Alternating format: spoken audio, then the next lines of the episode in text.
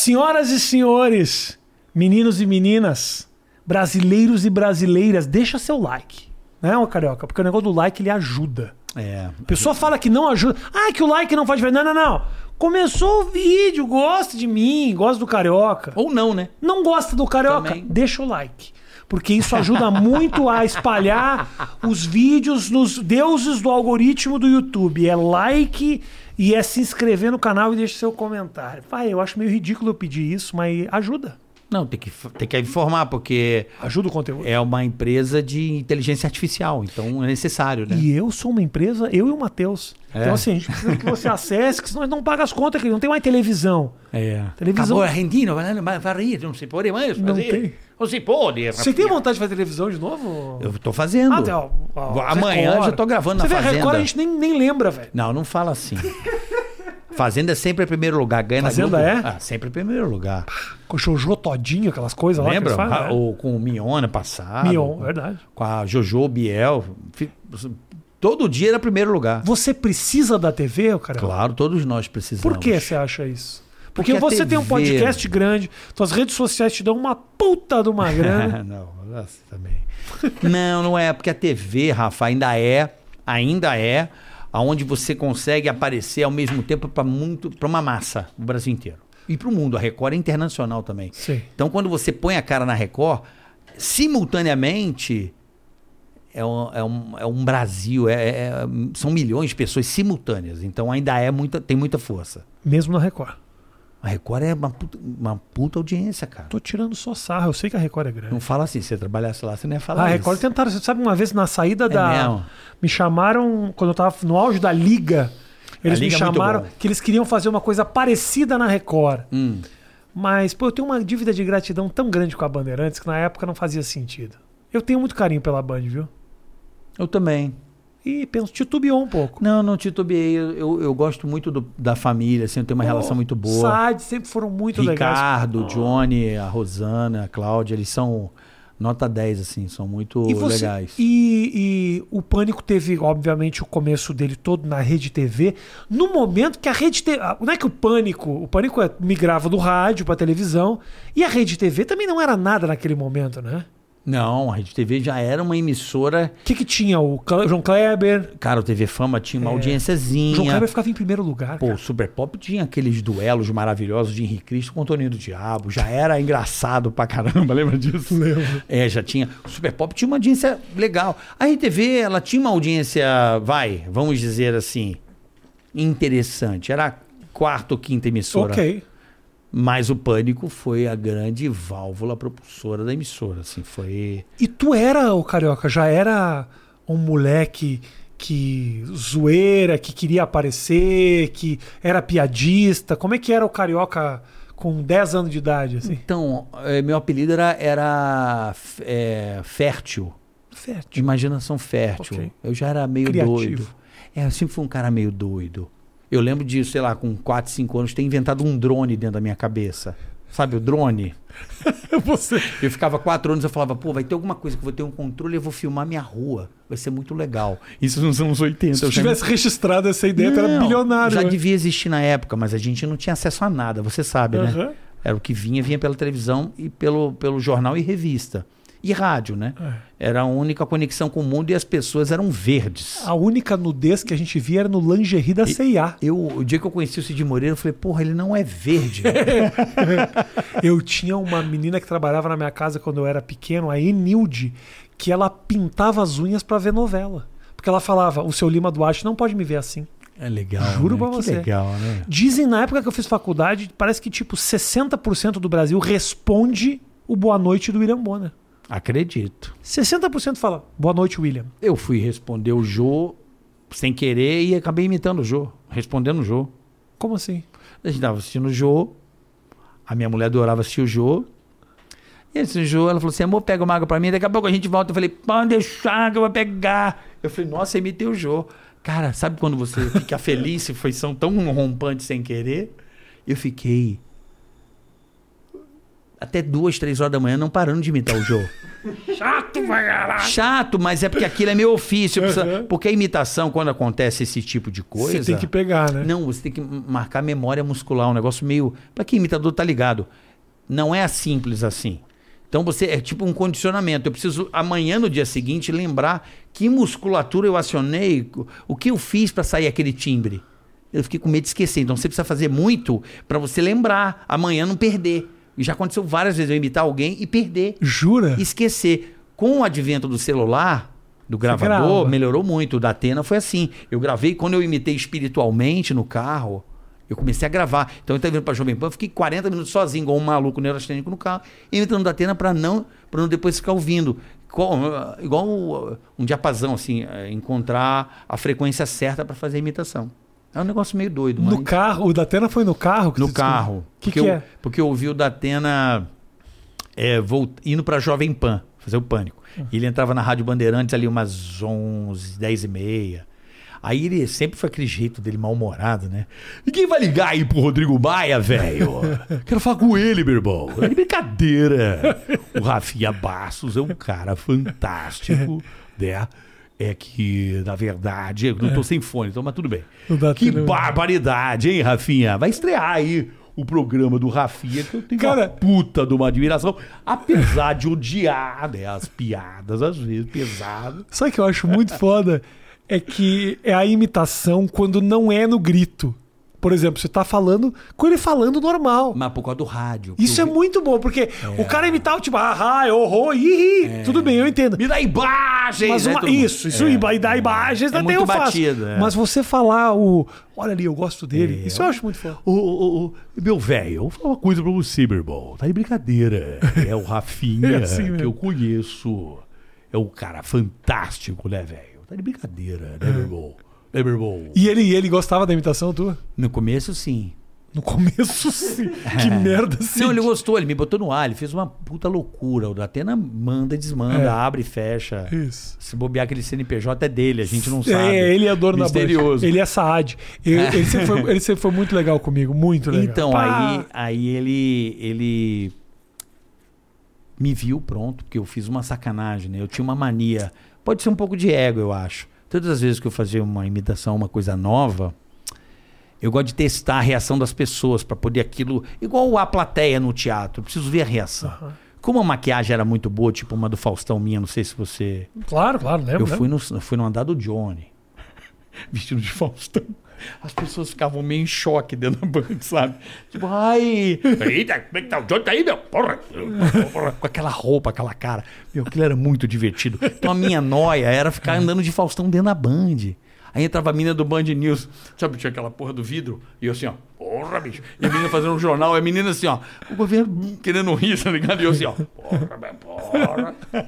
E eu ficava assim. Meu, tem um vidro que fica a 50 centímetros dela que você pode meter a cara e zoar. Não, É e o muito bom. Datena tava comendo. Imagina eu chegando de Datena com um roupão. Falaram, o Datena tá lá no grão, no expresso, grão café, Uhum, sei lá. uhum. E eu cheguei e tem um especial que tem uma puta audiência no YouTube, Ah. Datena com Datena. Eu de roupão e ele falando, é uma barbaridade, olha isso aí. É, que fantástico, hein, carioca. Muito legal, hein? Olha. E eu, é verdade. Cara, dito isso, eu gravando o piloto, ainda Ah. tudo muito recente. Ô, alguém grita assim: você tá ao vivo? O Datena filmando, você manda umas puta barbaridade. Sabe quando você tá gravando ali, você manda umas merda. Aham. O cara me põe ao vivo. Pô, tá aí, entra do nada a voz. Carioca! Tá ao vivo! Eu, o que que é, hein? Cadê Ibar? Meu, ficou- tem isso aí na internet também. Eu falei assim, você deve rezar pra marginal, né? Tem agora um caminhão pegando 10 carros, um monte de ambulância. É teu sonho, né, Datena? Hein? 50 carros batendo na marginal agora, que lindo, hein? É, porque esses caras, eles ficam com um helicóptero... Porra, chuva é um dia de alegria. Nossa! E, e todo mundo chorando e o cara, puta audiência, né? Você fala, Mas, "Não." cara, é muito louco da televisão, porque assim, você realmente. Esse negócio do númerozinho ali, né, da audiência, ele faz você perder a noção do que que é certo e o que que é errado mesmo. E se você não se controla, você perde o limite total mesmo, assim. Pede, você, Porra, total. Você teve um programa e você sabe a responsabilidade. É um negócio que tira o teu sono, que você envelhece. E mais, o pior ainda é o seguinte. Quando você faz um programa numa Bandeirantes ou lá numa rede TV e tal, você não depende só da qualidade do que você está fazendo. Você depende de uma série de outros fatores para que as pessoas venham a te assistir. Uhum. Então, assim, a bandeira, por exemplo, quando você. As pessoas ligam a televisão na, na Globo, chegam a assistir a Globo, deixar ligado na Globo, sem estar na sala. Ah, sim, vai na padaria. A Globo fica, porque o som da Globo, ele é um som que as pessoas gostam de ter em casa, que é uma companhia. Memória emocional. né? Isso. A Record, por exemplo, tem o público dela, o público fiel, o público da igreja, o público que gosta do, do conteúdo. Não da- necessariamente. Mas o, o um público simplão que curte a Record pra caramba. O SBT tem o público dele. Agora, a Bandeirantes, esses caras, só sobra pra você quando os outros estão fazendo merda. A não ser que seja. não. A não ser que Você seja. deu audiência lá, o CQC foi um trabalho bem Mas, irmão, feito. quanto tempo? O CQC no auge do sucesso tinha média de 5 pontos. Era baixo, né? 5, 6 pontos. Era baixo, Não é né? nem. Tu vai dizer que nem 6 Agora, era. como a imprensa colocava a gente contra vocês e vice-versa, Ah, né, isso velho? rolava muito. Né? Que merda Mas isso, nunca né? fez sentido. isso. Então, não fazia sentido, mas eu lembro que a imprensa... Porque assim, a imprensa tinha muita raiva da gente. Muita. A imprensa, durante um bom tempo, Muita teve do lado do. CQC e contra o Pânico. Teve isso, Não, não, isso. mas o pânico Rolou ele isso. nunca. O pânico eu lembro dele ter sido aceito num primeiro momento. Uhum. Que foi uma coisa que vários eh, pensadores tentavam entender o fenômeno. Mas assim, três meses. Depois que atingiu, porque quando você atinge, o mesmo que te levanta te destrói, né? Você tá ligado? E por que, que você acha que teve essa antipatia, assim? Porque no Brasil você não pode ser top. O Brasil é a síndrome do vira-lata. Você tem que ser o coitado. Se você é rico, você tem que se fazer de pobre. O Brasil é assim. Você não pode ser rico no Brasil. Será que não tinha? Vou fazer o. Não tem orgulho, assim. Ah, porra. Eu torço pela Anitta pra caralho. Adoro a Anitta, acho ela Eu uma acho a. Anitta foda. E- Então, ela é Eu uma acho a artista Anitta pica. foda. Eu torço pela Anitta. Gosto, conheço ela desde o começo. Eu Tinha um grupo. ela pica. Entendeu? Sempre achei. Já falei isso várias vezes, né, Matheus? Matheus tá mas ligado. tem, cara, eu conheço muita gente que fica esperando a mina se fuder. Isso é um absurdo. Não é, não é, não é, não é. Você Anitta- sente isso. Eu vou te Você falar o sente? seguinte, a Anitta. Vamos, falar aqui a real. Você sente isso ou Eu, não? Claro que sinto. Claro. Ah. Eu, eu, mais do que torcer pra ela, pra ela se dar mal, eu acho que tem um tipo. Ah, é a Anitta. Acha que nunca vai Ah, fazer sucesso lá Anitta, fora. Foda-se a Anitta. É. Entendeu? E, porra, a Anitta, se a carreira internacional dela acabar agora, ela já fez coisas que ninguém fez. Ninguém. Parcerias com os caras tipo J Baldwin, os caras do reggaeton fudido. ah, porra, Mas você sabe por que isso também, e né? não, ela é agenciada, irmão. Ela é agenciada pela William Morris, que é uma das maiores agências de entretenimento de Hollywood, irmão. Quem chegou ali, sabe É. quem? Rafinha Bastos. Foi agenciado pela William Morris e ninguém fala isso de mim. mas, Rafinha, mas ela também é um momento que você também tem que pensar, né? Vamos combinar. A rede social dela é muito grande. Então, um cara de Hollywood, mas fala, porra, quem que é essa brasileira? Aham. A quantidade de seguidores que ela tem, obviamente, isso é uma puta chancela. Eu vou te falar Isso. isso pelo basquete. Mas olha você desmerecendo a Anitta. Não, não estou tá desmerecendo. desmerecendo não, a não. Anitta, eu estou carioca. dizendo, não estou desmerecendo. Estou dizendo que o que privilegiou ela também a ter esse Claro, acesso. Não ok. fica aquela coisa de brasileiro, aquele preconceito do artista. Não, ela tem um card. Vou dar um exemplo. Sim. Eu estava nos Estados Unidos numa arena de, de NBA. Isso há, vai, vamos dizer, oito anos atrás. Eu já tinha mais de um milhão de seguidores. Naquela época. Sei lá, seis anos atrás. Vamos, vamos tão longe. Por aí, Numa seis. arena sentado na primeira fileira. Ainda não. Calma. Ok. Depois eu fiquei. Eu nunca fui. Não tive essa moral. Eu tive. Por três vezes já. Aí, o que, Filha que acontece? A gente vai junto. Não vão te deixar lá no. Pode Ok. deixar, eu vou falar com o pessoal Pô, da NBA. deve pra- ir, mas deve ser É que o você também quer ir no All-Star, quer sentar lá embaixo, não dá, né? Eu fui num puta jogo também, né? Orlando, né? É, na liga. É, Orlando. Então, mas escuta. Mas Orlando se bobear. Conheci o cara, um, um amigo meu que morava lá, me Ah. apresentou o cara. Da, do, do time. Um. Vai, um executivo do Orlando lá. Tá. Beleza, tô lá, não sei o quê. Meio que não, quase na arquibancada. O cara me apresentou, o cara me. Na época, né? Olhou e tal. Cara, pensa que eu tinha um milhão de seguidores e o Orlando tinha 130 mil. Aham. Cara, quando o cara viu que eu tinha um milhão de seguidores, puta que pariu, velho. Tudo se abriu pra mim. O cara, meu Deus, esse cara é demais, esse cara é um gênio. Vem aqui, venha tomar chopp, traga a família, coloque aqui. Então, assim, o brasileiro com essa coisa da rede social, pra gente Com é. certeza. É, o brasileiro consome muito e segue, Aham. né? O americano é aquela coisa mais privada. Então a gente realmente, quando chega lá fora, quando eu falo que eu tenho. Aconteceu uma loja que eu tava sofrendo um leve preconceito por ser brasileiro. Eu tava, aconteceu isso comigo nos Estados Unidos. Tava numa loja, isso, isso e aquilo, e me deram um cartão. Né? Pra eu. Um, um, não vale compras. né? Vale compras é feio falar. Como é que seria? Um Um, va um um voucher. voucher. É, Um porque voucher. é um vale compras. Vamos, vamos, né? Vale compras. Um vale compras. compras. E eu recebi um vale compras. Falou, Carioca, um presente pra você, um vale compras. Eu fui numa loja, de uma loja bacana nos Estados Unidos. Entrei na loja. Que Meu, loja era? Não vou falar. Não, só um pouquinho. Os caras Não te trataram falar. mal, carioca. Não me trataram mal. Expõe eles. Não era loja, não vou expor, jamais. O pessoal da Nike é foda. Esses caras aí, não. Não. dá pra confiar. Não tem nada a ver com esses caras, balta loja. Ah. E aí, velho, juro por Deus, rádio, rádio, rádio, rádio, rádio, segurança, rádio, rádio, eu, eu quero isso, eu quero aquilo, né, pô? Eu tinha, sei lá, 5 mil dólares de, de Porra. voucher bonito, família, filho, o que você quer? Aí, fala aí, Caralho. Um voucher power. Top. E o cara, meu, eh, perguntando de onde eu era, eu falei, Brasil e tal. E aí, olha aí como é que salva. Eu dei o cartão pra ele, meu, faltou vir um FBI, né, meu? Aí ele falou assim, mas por que, que você tem um cartão desse? Aí eu falei, porque eu tenho uma rede social legal. Aí ele, qual? Quando o cara viu que eu tinha quase 3 milhões de seguidores, mano, faltou dar champanhe o caralho, quase mudou. Ele não acreditou, tirou foto. É a moeda de hoje em dia, cara, é a moeda. Uau, você tem 3 mi, quase 3 milhões de pessoas. Mudou. Mal Eu- ele sabe que 80% é tudo uns grego fake que você comprou. não, russos, chineses. Mas então, E- a rede social tem essa Impressionantemente, força. o Carioca tem os mesmos seguidores da Carol Conká. É mesmo... Nossa, ela tem isso? Não, é os mesmos gregos. Tudo Você compra- trouxe ela aqui, a Carol Conká? Ah, eu, eu adoraria receber. É? É, botaria um escudo antibala aqui no meio pra ela não me matar, que aquela mulher não sabe o que vai acontecer. Ela e a Lumena juntos. Ela- Você Não, a Lumena legal? veio. A Lumena veio. Gente boníssima, foi super legal. É, não pediu a máscara, não precisa do Não. nada. Não. Mas me fala, e aí, e aí te deixaram pra comprar as coisas, pelo menos? Ainda tirou foto, ainda virei celebridade da loja, veio pessoas do estoque. Mas na NBA, mundo. e na NBA? Então, aí Na o ca- NBA, o cara- mudou naquela época.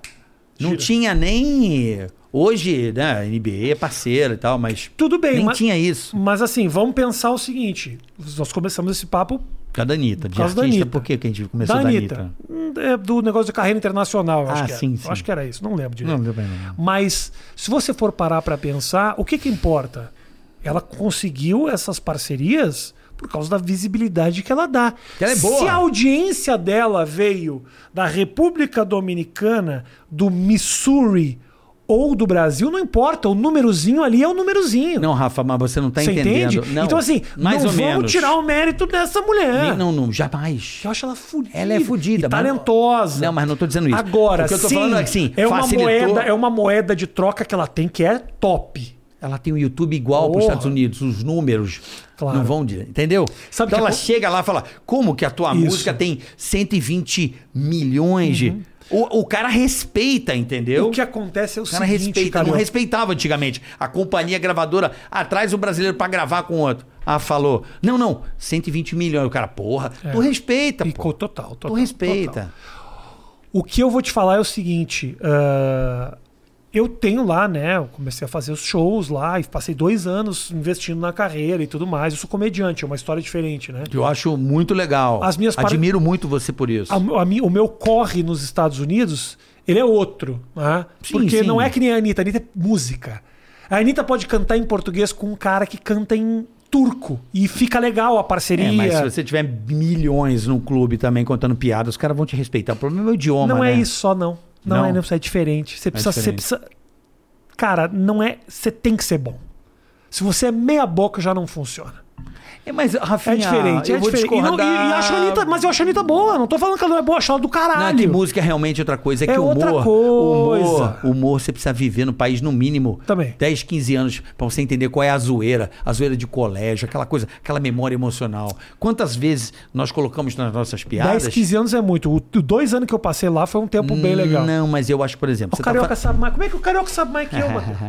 Não, eu tô falando Como é que é isso? Tô falando num contexto geral, Rafinha. Você coloca em muitas coisas das suas piadas coisas Sim. de criança, que Sim, lá você não tem a referência. Não- e nem vou ter. Entendeu? Porque Isso faz mais- toda a diferença. Ah. Não, tem certas coisas que eu não tenho como falar, porque. Você não viveu. Mas ao mesmo tempo eu te falo uma outra coisa. O fato de eu não viver lá me dá uma perspectiva da realidade deles que eles não têm porque eles estão lá dentro.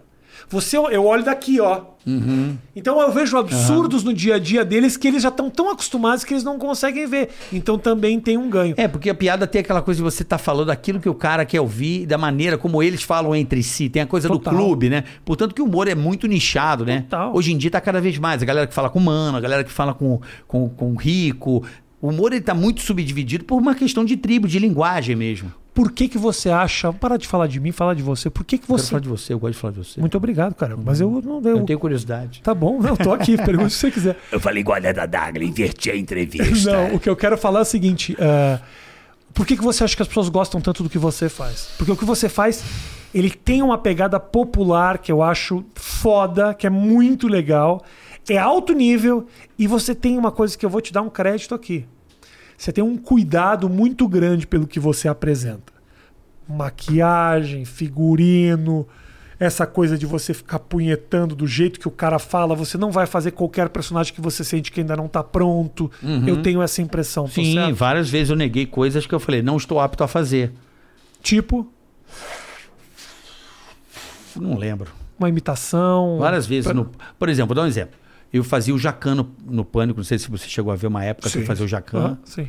E tava ok, eu tinha o, o que eu queria, eles me deram o que eu queria. Tá. Eu falei, eu quero fazer o Jacan, mas eu quero fazer assim, vai ficar sensacional. Mostra no vídeo, você já ganha, porque o humor eu. Essa característica que eu gosto, Rafa, é de encantar, né? Eu acho que o humor tem essa coisa do. a beleza, né? O Jerry Lewis tinha muito essa coisa de colocar, o próprio Chaplin também, de ter um pouco de beleza. O humor não é só ser engraçado, o humor tem uma beleza aí. O Jim Carrey também tem essa, né, essa coisa de querer colocar uma magia, vai, vamos dizer assim. Então, quando você faz um personagem, se você tem esse- eh, excelência e muito cuidado para fazer, um estudo específico para fazer, marcar mão, olhar, boca, que são as vias de comunicação, se você marca bem isso, você consegue ludibriar a tua audiência. Como se fosse um mágico fazendo um truque. Claro. Então, esse era meu, meu grande trunfo. Aí eu fiz, cara, funcionou pra caramba. Eu fiz o Pânico Chefe, foi um puta regaço lá. Peguei o Bolinha, falei, você é meio fogaça. Se fudeu pra Não, você é meio fogaça. Bolinha se fudeu. É, ele era meio fogaça. Tinha que ficar 15 Aí horas o- de pé. né? não tinha menina, a gente botou o Diego Becker, que é do caralho, adoro esse cara, e mandou muito bem. Então, velho, o que que acontece? Foi gravado na outra temporada. Ah, ó, a gente não vai ter mais essa maquiagem. Falei, então você me desculpa, eu não vou fazer. Não, você tem que fazer. Eu falei, não, sabe por quê? Como é que eu tô nesse nível e eu vou vir pra cá? Eu não posso andar pra trás, eu tenho que andar pra frente. Eu prefiro não fazer, criar uma outra coisa e que não venha comprometer uma coisa que, sabe, você tá aqui. Ah, não é questão de andar pra trás, não pode. Eu prefiro matar o personagem e criar outra coisa do que você tem que fazer sem a defesa Aham. da, daquela maquiagem bem construída, daquele cuidado. Então, esse é um, um- um episódio que depois foi o Bola. A Bola se fudeu no meu lugar. Teve que ir o Bola, foi lá, botaram o Bola, a Bola foi. Eu, não é por estrelismo. Eu falo, galera, desculpa, mas eu tenho um padrão de qualidade aqui. Se eu fizer eh, sem a minha maquiagem, eu não vou conseguir. Eu vou andar pra trás. Eu acho que não é por aí. E a turma te achava um pouco fresco por causa disso, né? Não, não achavam. Entendia, respeitava. Respeitava, porque falava, pô, o Carioca tá certo. Tá, tá, é, pô, como é que você vai fazer um negócio aqui sem isso aqui? Eu não consigo, É. porra. Sabe? Faz sentido. Prefiro abandonar a Fórmula 1 do que ter que andar de Tyrrell, sei lá, na época. pô, tem cara que, vou largar no auge. Pra que, acho uma merda, né? O cara é bicampeão do mundo, aí vai andar num, numa puta lacraia lá atrás, fala, porra, não precisa, larga a carreira e vai embora. Falando nisso, você viu a série da Netflix de Fórmula 1? É, a série ou é tipo do Campeonato Mundial? Isso, os documentários. Cara, assiste. Você acha, você acha legal? Drive to Survive, dirigir pra sobreviver. E eu vou te falar o seguinte: Do Dr. Wolf, dando umas porradas. é do caralho, carioca, assiste, por favor. Promete pra mim que assistir. você vai chegar em casa e Eu assistir. isso. prometo que eu assisti o primeiro e. Eu não gosto. eu Você tem uma assisti. ideia de quão maravilhoso Eu é? gostei. Não gostou? Quão maravilhoso? por quê. Eu achei que eu não gosto de Fórmula 1 e eu adorei aquilo. Então, mas sabe por Pá, quê? eu achei muito Eu acho que eu não gostei por uma coisa, porque Muito. como eu acompanho a Fórmula 1 intensivamente, eu acho que é o esporte que eu mais acompanho todas as corridas, eu tenho aquele aplicativo que eu vejo a televisão, eu vejo o carro que eu tô dentro agora com a tecnologia, eu fico vendo os pegas e entro dentro do carro, corro de simulador. Aquilo pra mim já era meio que passado, sabe?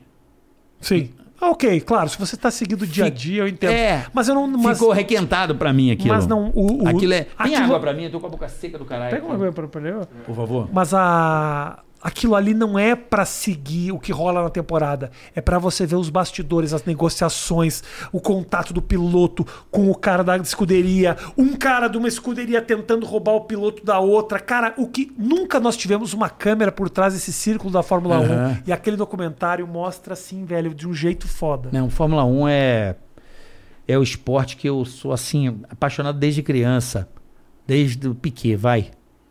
É, Piquet foi o cara que me despertou para Fórmula 1.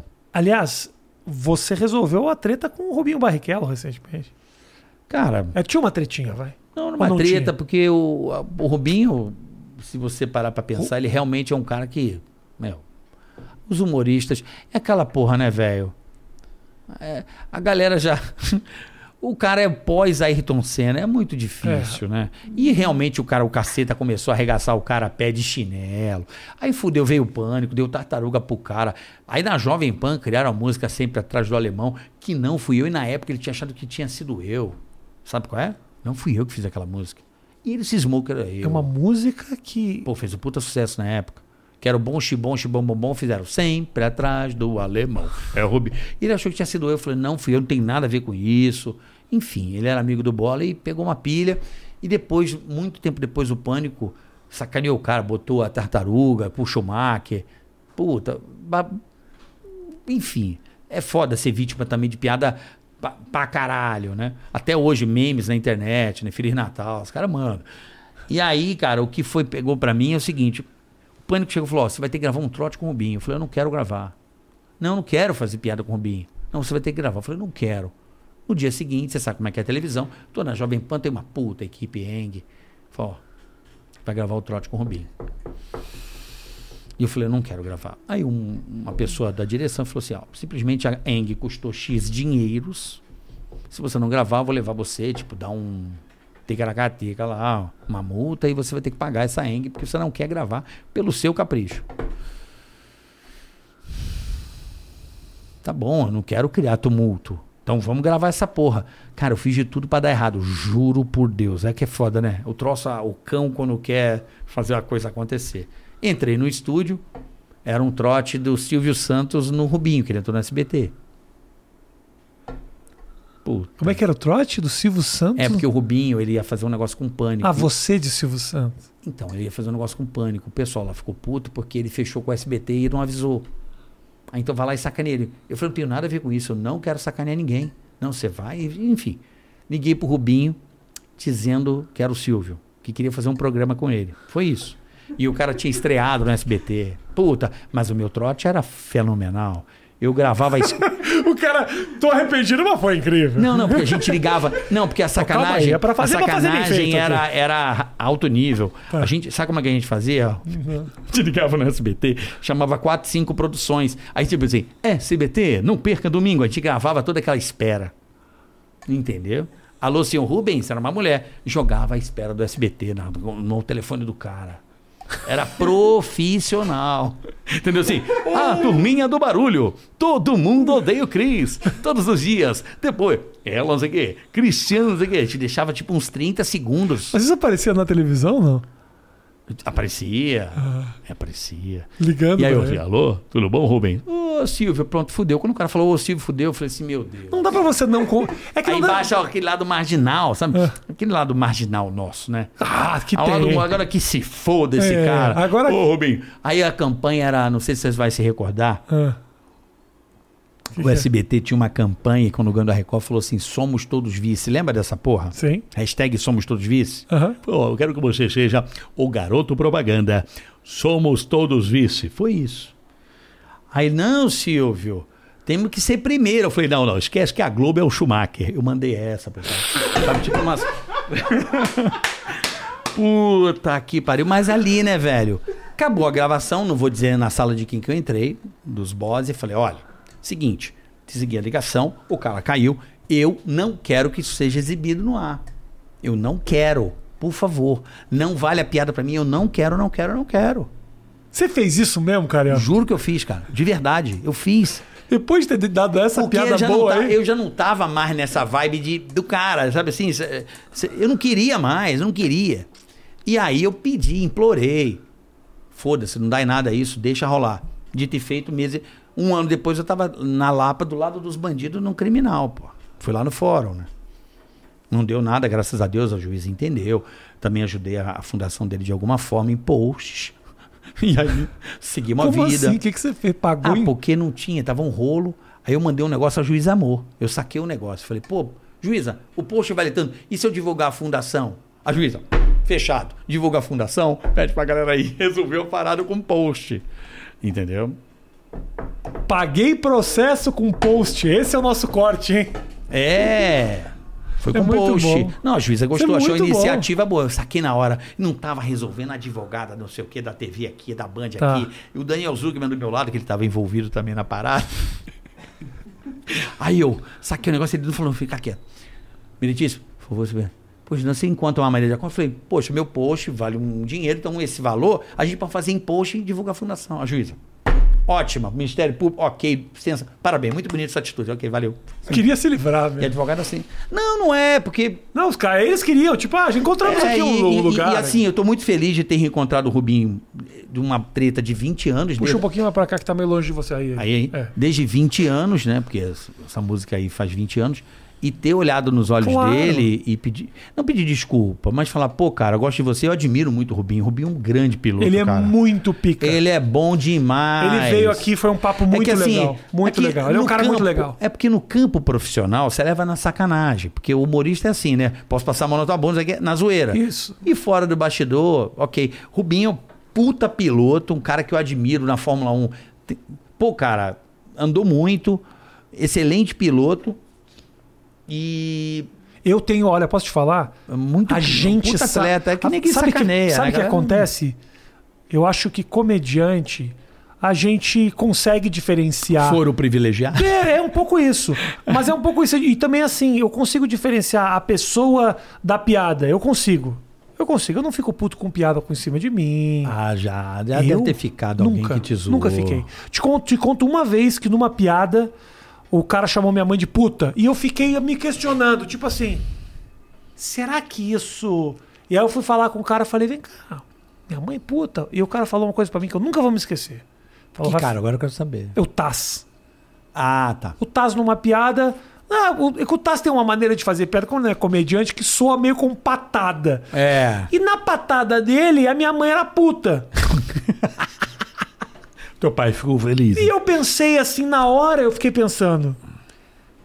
Porra, minha- minha mãe vai achar legal. E ele me falou um negócio que realmente me fez pensar. O Tato tinha insights muito legais também. Apesar das nossas divergências, ele me falou uma coisa. Ele falou, Rafinha, você é o cara que não só chama as mães de puta, como põe o pau na cara das mães.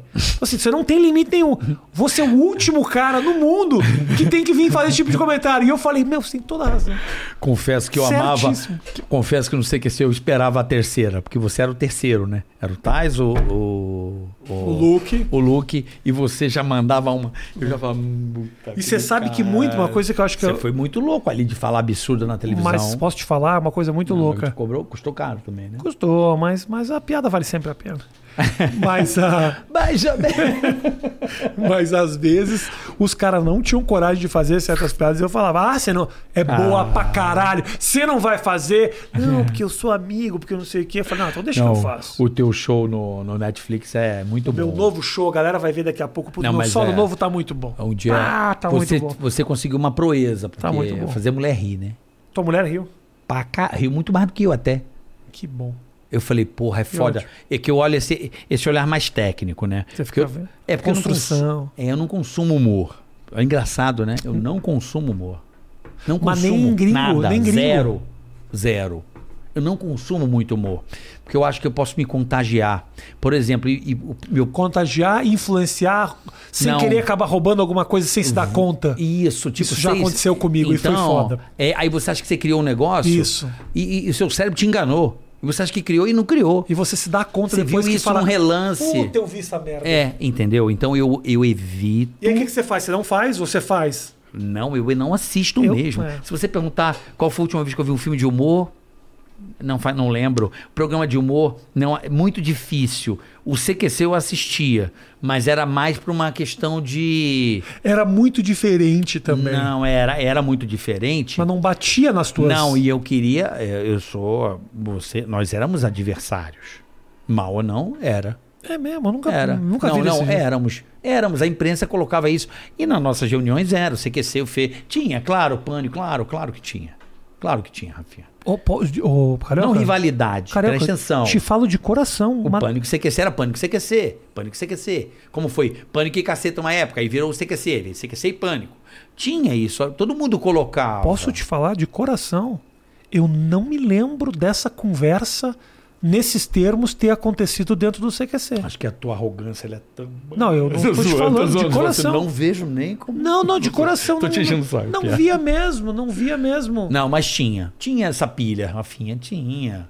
Como não? Carioca, A imprensa não fazia essa pode pilha? não, que tinha a pilha, tinha. Tinha. Eu tô te falando que eu nunca senti que o, o CQC fazer. O que tinha, por exemplo, que acontecia muito é: você vai pra uma matéria e aí tá o cara do pânico. Aí você fala, porra, eu tenho que me ligar aqui, porque eu também não quero que nenhum outro. Porque como a gente acabava indo dos mesmos lugares, muito mais a turma. Acho que nem.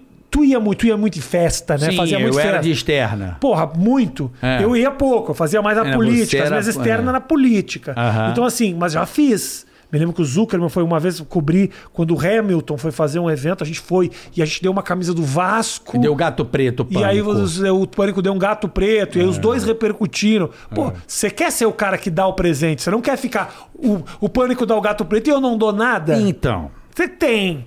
Mas Exato. não na discussão do tipo. Mas eu já tive problema com o repórter de vocês, de eu chegar no lugar e, porra, o circo chegou. O cara mandou uma dessa. E eu falei, o que, que foi, irmão? Ah, o circo chegou. Aí ele mandou, não, entendeu? Chegou os palhaços, que a gente chegava de Amauri, prateado, o cara, a puta da uma É. O pânico chegava, era uma favela, velho. Era o ódio daqueles caras. A gente chegava já, puto, segurança, já, puto. A gente era chato. Aí eu lembro que essa pessoa do CQC me deu uma cotovelada e pegou o Zé Disseu, uma coisa assim. E eu fiquei Quem muito- te deu uma cotovelada? Calma. Ô, Carioca, você tem que dizer o nome dessas pessoas, cara. Não, o cara te deu uma cotovelada, Não é uma cotovelada maldosa, mas tipo, ele ficou como na porta do carro, ele não deixou eu ir, tá ligado? Quem, cara? Aí eu falei, cara, mas aí que tava você falando, a concorrência, ela é produtiva. Porque aí me veio uma ideia. Porque eu falei, mano, Ah. fudeu, o cara do CQC, porque o CQC era preguiçoso. Vocês gravavam meia hora e ia embora. O pânico não, o pânico chegava às oito e ia embora às três e meia. É.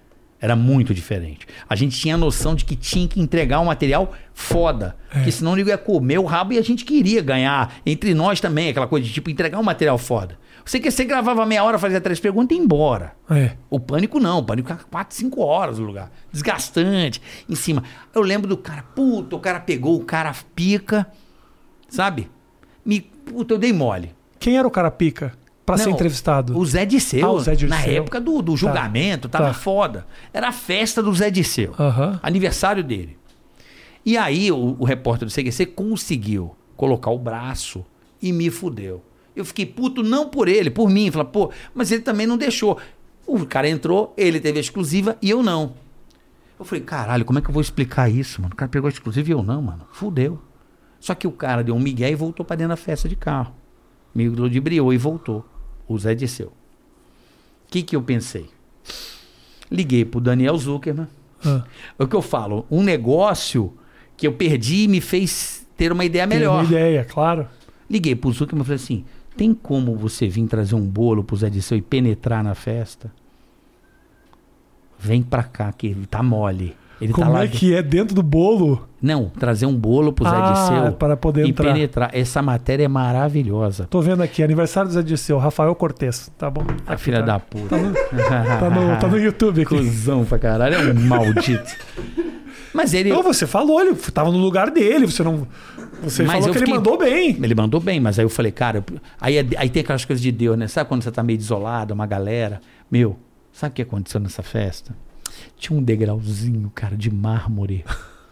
e um enganava. Meu, eu peguei uns 12, 14 tombos de velho, tiozinho, bom pra caralho. Eu só cheguei pro meu câmera e falei assim: deixa a câmera gravando. Quantos cards tem? Manda buscar mais dois. Ia na TV buscar card. Mano, a minha matéria é tipo pegadinha do João Kleber. Com os caras caindo pra caralho. E eu fiquei lá umas quatro horas. Quantos tombos pegou? Sei lá, é maravilhosa essa matéria. O bom da matéria é que a galera ria, os velhos, os tiazinhos vindo, pá, com a cara no chão, mas uns tombos escroto, velho. e aí eu fiquei lá, filmando o tombo, pegando uma outra pessoa, fazendo render. Daniel Zucca me entra na festa, abraça de seu, dá bolo, bate uns.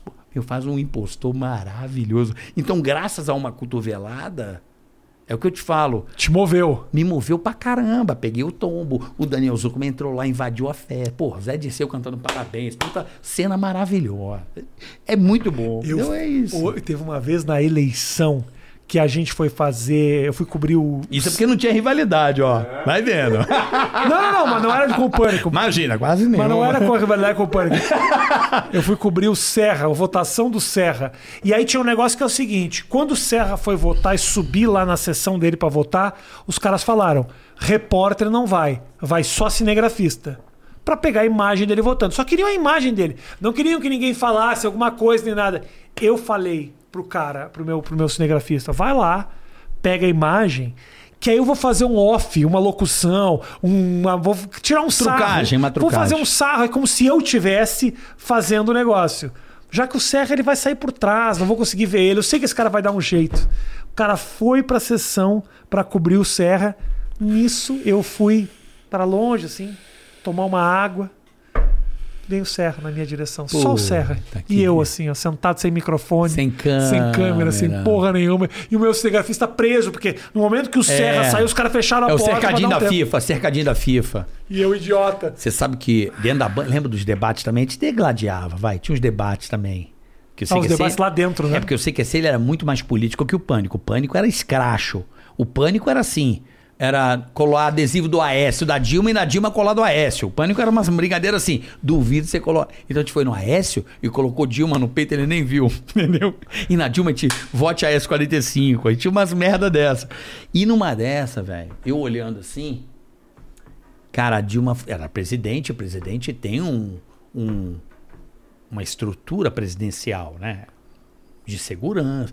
Aí veio uma, uma, uma loira assim da Polícia Federal falou assim: tudo bom, meu amor? Super amável. Falou assim: seguinte, a presidente não quer que você chegue perto dela.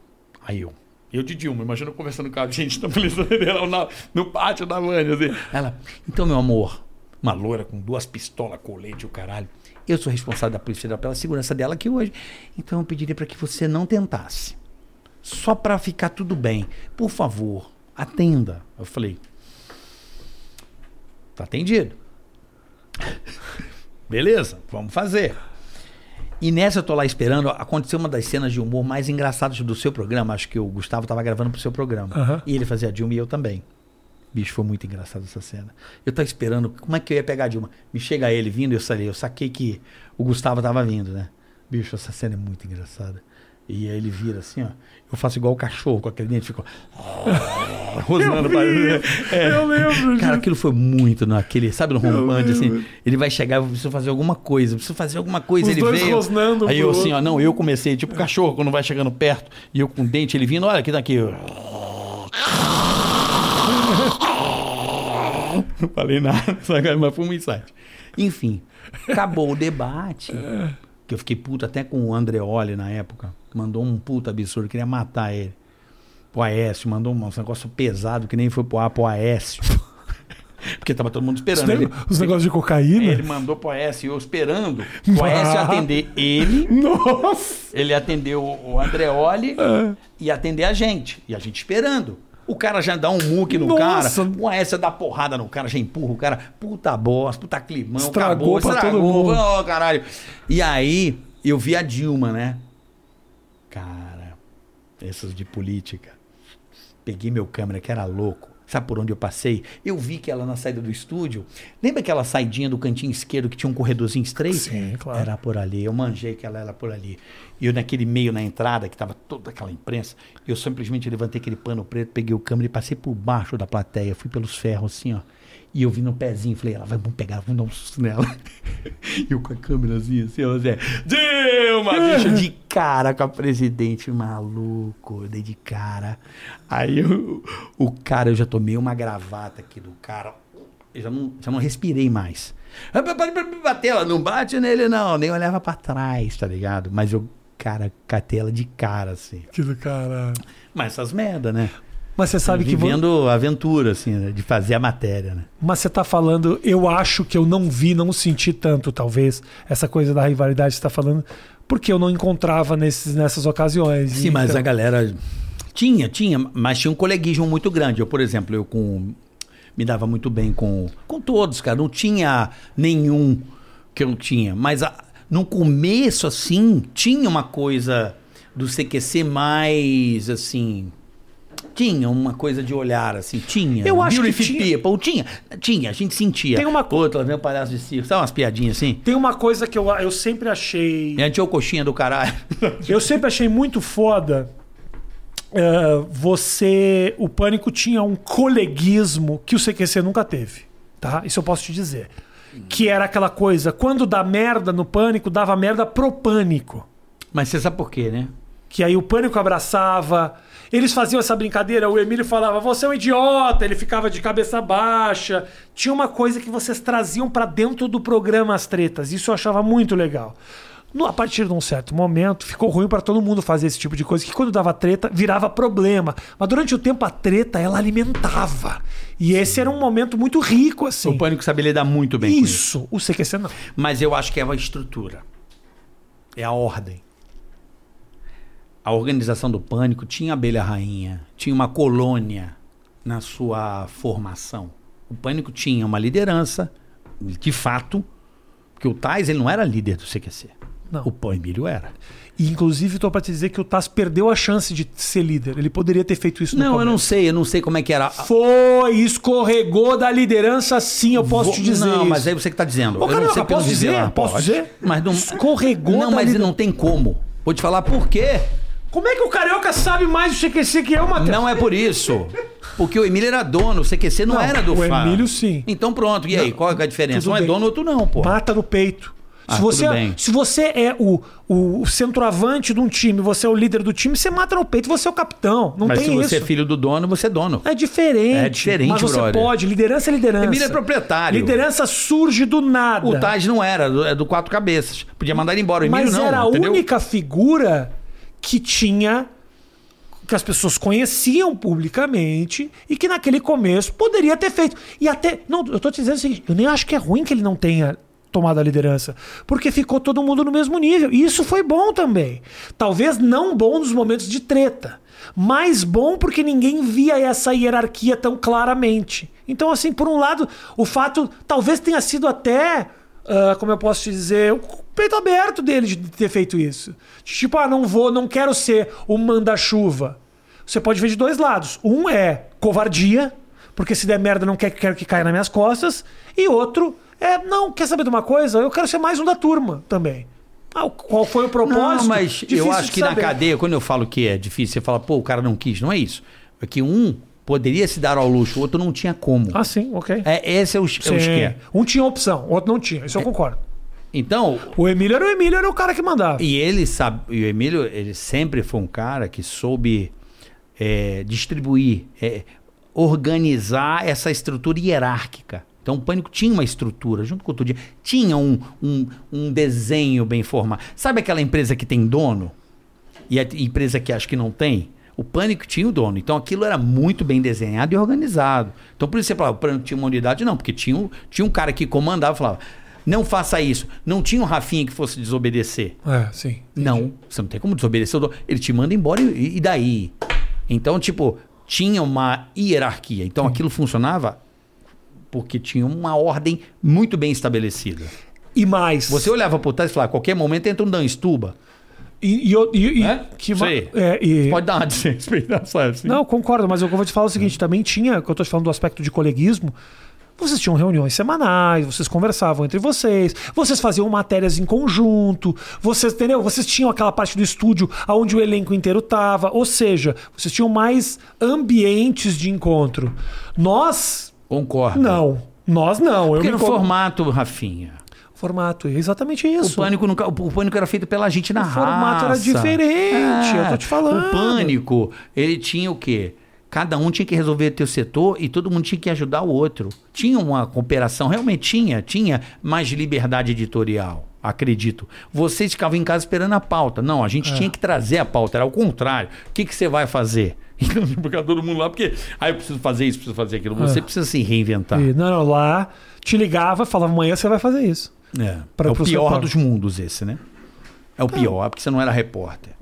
Você tinha um, lá um, um quadro estabelecido. Será que não tem um conforto de simplesmente receber a ligação e, e atender uma demanda do que simplesmente ter que ficar pensando nisso o tempo inteiro? Vocês passavam com a cabeça cheia pensando em matéria o tempo inteiro. Que personagem que eu vou fazer? A imitação? Será que isso vai? Será que a maquiagem? Será que a fantasia? Será que o, o evento vai acontecer? Quantas matérias provavelmente você saiu e teve que dar um jeito? Eu já vi repórter saindo do CQC. Uma, uma hora da manhã o cara falava, não deu nada, vou embora. E acabava. Não, mas o pânico também já teve muito, não rendeu. Teve. É que eu, basicamente, como é que era o meu esquema? Se você pega, por exemplo, um quadro como a Mauri, eu desenvolvia culinária, eu desenvolvia presentes, eu desenvolvia eh, Fred Mercury prateado. Pra quê? Porque se a festa fosse fraca, porque pra mim caem as festas mais fracas naquele momento. Era o Vesga e Silva prioridade, o que sobrar, o refugo era pra mim. Entendeu? Mas depois a mesa virou, hein? Não, mas pouco importa. Eu entendi aquilo como. Eu até falava, cara, eu preciso criar artifícios para que eu não dependa do convidado. Eu detestava. Cara, eu cansei de perder, jogar gente fora. Porque eu tenho uma coisa do humor que é muito do olhar. Então, por exemplo, o produtor ficava puto. O pânico era selvagem. Tem que pegar o cara subir no muro e o caralho. Era meio um negócio meio louco. Tem que trazer. E eu já não pensava dessa forma. Eu falava, não, eu quero jogar com quem quer jogar comigo. Então, por exemplo, eu já via no carro que o artista tá saindo na porrada com a mulher. Tá ligado? Eu já ganhava essa situação. Ixi, tá dando merda ali do, sei lá, do Caio, Caio Ciocler tá num puta pau com a mulher. Isso aqui eu não, não tô dizendo que isso aconteceu, tô dizendo hi- hipoteticamente. Eu falo, hum, Caio, Ca- Caio Ciocler não tá bem. Aí o puto, Caio, Caio Ciocler, Caio Ciocler. Eu falo Caco, assim, Caco. Caco. Caco Ciocler. E eu, desculpa, eu falei Caio, né? Eu simplesmente. É eu tô desde um outro podcast, então tá cansado. Relaxa, relaxa. E aí Tô eu. feliz que você tá aqui, cara. Tô feliz que você Porra, tá aqui. junto, tamo feliz. junto. E aí eu. O produtor, você tá louco? Botava no relatório. O diretor vinha, por que você não pegou o Caco Ciocler? Ah, eu entendo você. Aí eu falo, porque ele tava mal. E se eu fosse falar com o cara, o cara me olhava depois, eu dava uma piscada. Eu ganhava o cara pra próxima, do tipo, eu sabia que o cara tava num momento ruim. Eu, eu, eu, eu, ah, eu tenho que respeitar a tua atitude, mas também eu respeitava o Vesgo, que não tava nem Ah, aí. mas é característica. Puta, ele fazia umas coisas. maravilhoso. teve um susto que ele deu no Serra. É maravilhoso. Dentro da Band. E você não sabe, né? Você sabe por quê? Saiu do nada. Ah! Então, O cara, o cara assombrou a assombração. mas você sabe que ele fez aquilo? Olha que filha da puta, o Rodrigo era muito foda. O Rodrigo era, o apelido dele era Tubarão. Ele era insano. Cara, o cara Ele era o bandeirante do pânico. Eu sempre falei isso pra ele, Rodrigo, você é o bandeirante. É, O bandeirante é o cara que vai picando a mata pra galera vir depois. É o cara que mais se ferrava. Abrir a mata. Ele é o cara que abriu a mata. O pânico foi o pânico graças ao Rodrigo Scarpa. Tenha certeza disso. As loucuras dele, de lamber a velha no primeiro programa e querer mandar ele embora. Um link ao vivo, ele lambe a velha, porra. Isso em 2004. A televisão era muito careta. Ficou perseguindo a Luana senhorinha da Piovani. casa. Ficou perseguindo a Luana Piovani, Então, que é assim- uma chata do caralho. Aí é, ele fez. Ele, ele lambeu. Então, assim, Ele tava numa outra matéria e a dele não estava rendendo. E eu tava com serra, gostosão. E ele foi lá e fez aquela porra num tipo, eu preciso fazer alguma coisa boa pra essa porra hoje. Aí ele pegou e fez aquilo e acabou virando pra história. Um Mas esse susto. espírito dele de insano, o Rodrigo é um cara, não é só competitivo, ele é Cara, tu dá a missão pro cara, o cara é louco. Ele vai lá, ele ficava 12 horas dentro de uma van pra pegar um cara. Ele ficava louco enquanto ele não pegava. Ele tinha essa. essa Sangue no olho. é, sangue no olho de objetivo. Esse é, o teu objetivo, Rodrigo. Ele não dormia. A culinária que você fazia lá, comendo aquelas merda lá. Culinária do Dumbo, né? É. Da Mauri Dumbo. É, eu, eu Da onde saía aquelas coisas, aquelas Então, ideias de comida? aquilo? criando. Tinha que criar. Aí eu falava, cara, é, come- eu- já comecei traumático nessa brincadeira, porque eu tenho muito problema com comida, realmente. Eu falo, tudo que eu fizer com comida vai dar certo, porque eu tenho muita. A minha dieta, a minha restrição alimentar é muito grande. Eu não como nada que voa, eu não como peixe, então ovo eu tenho pavor. Peixe não voa, só pra. Não, eu, eu não como nada que voa, Ah, ok. eu não como peixe, Entendi. eu não. Você tá foda. Comediante, comediante.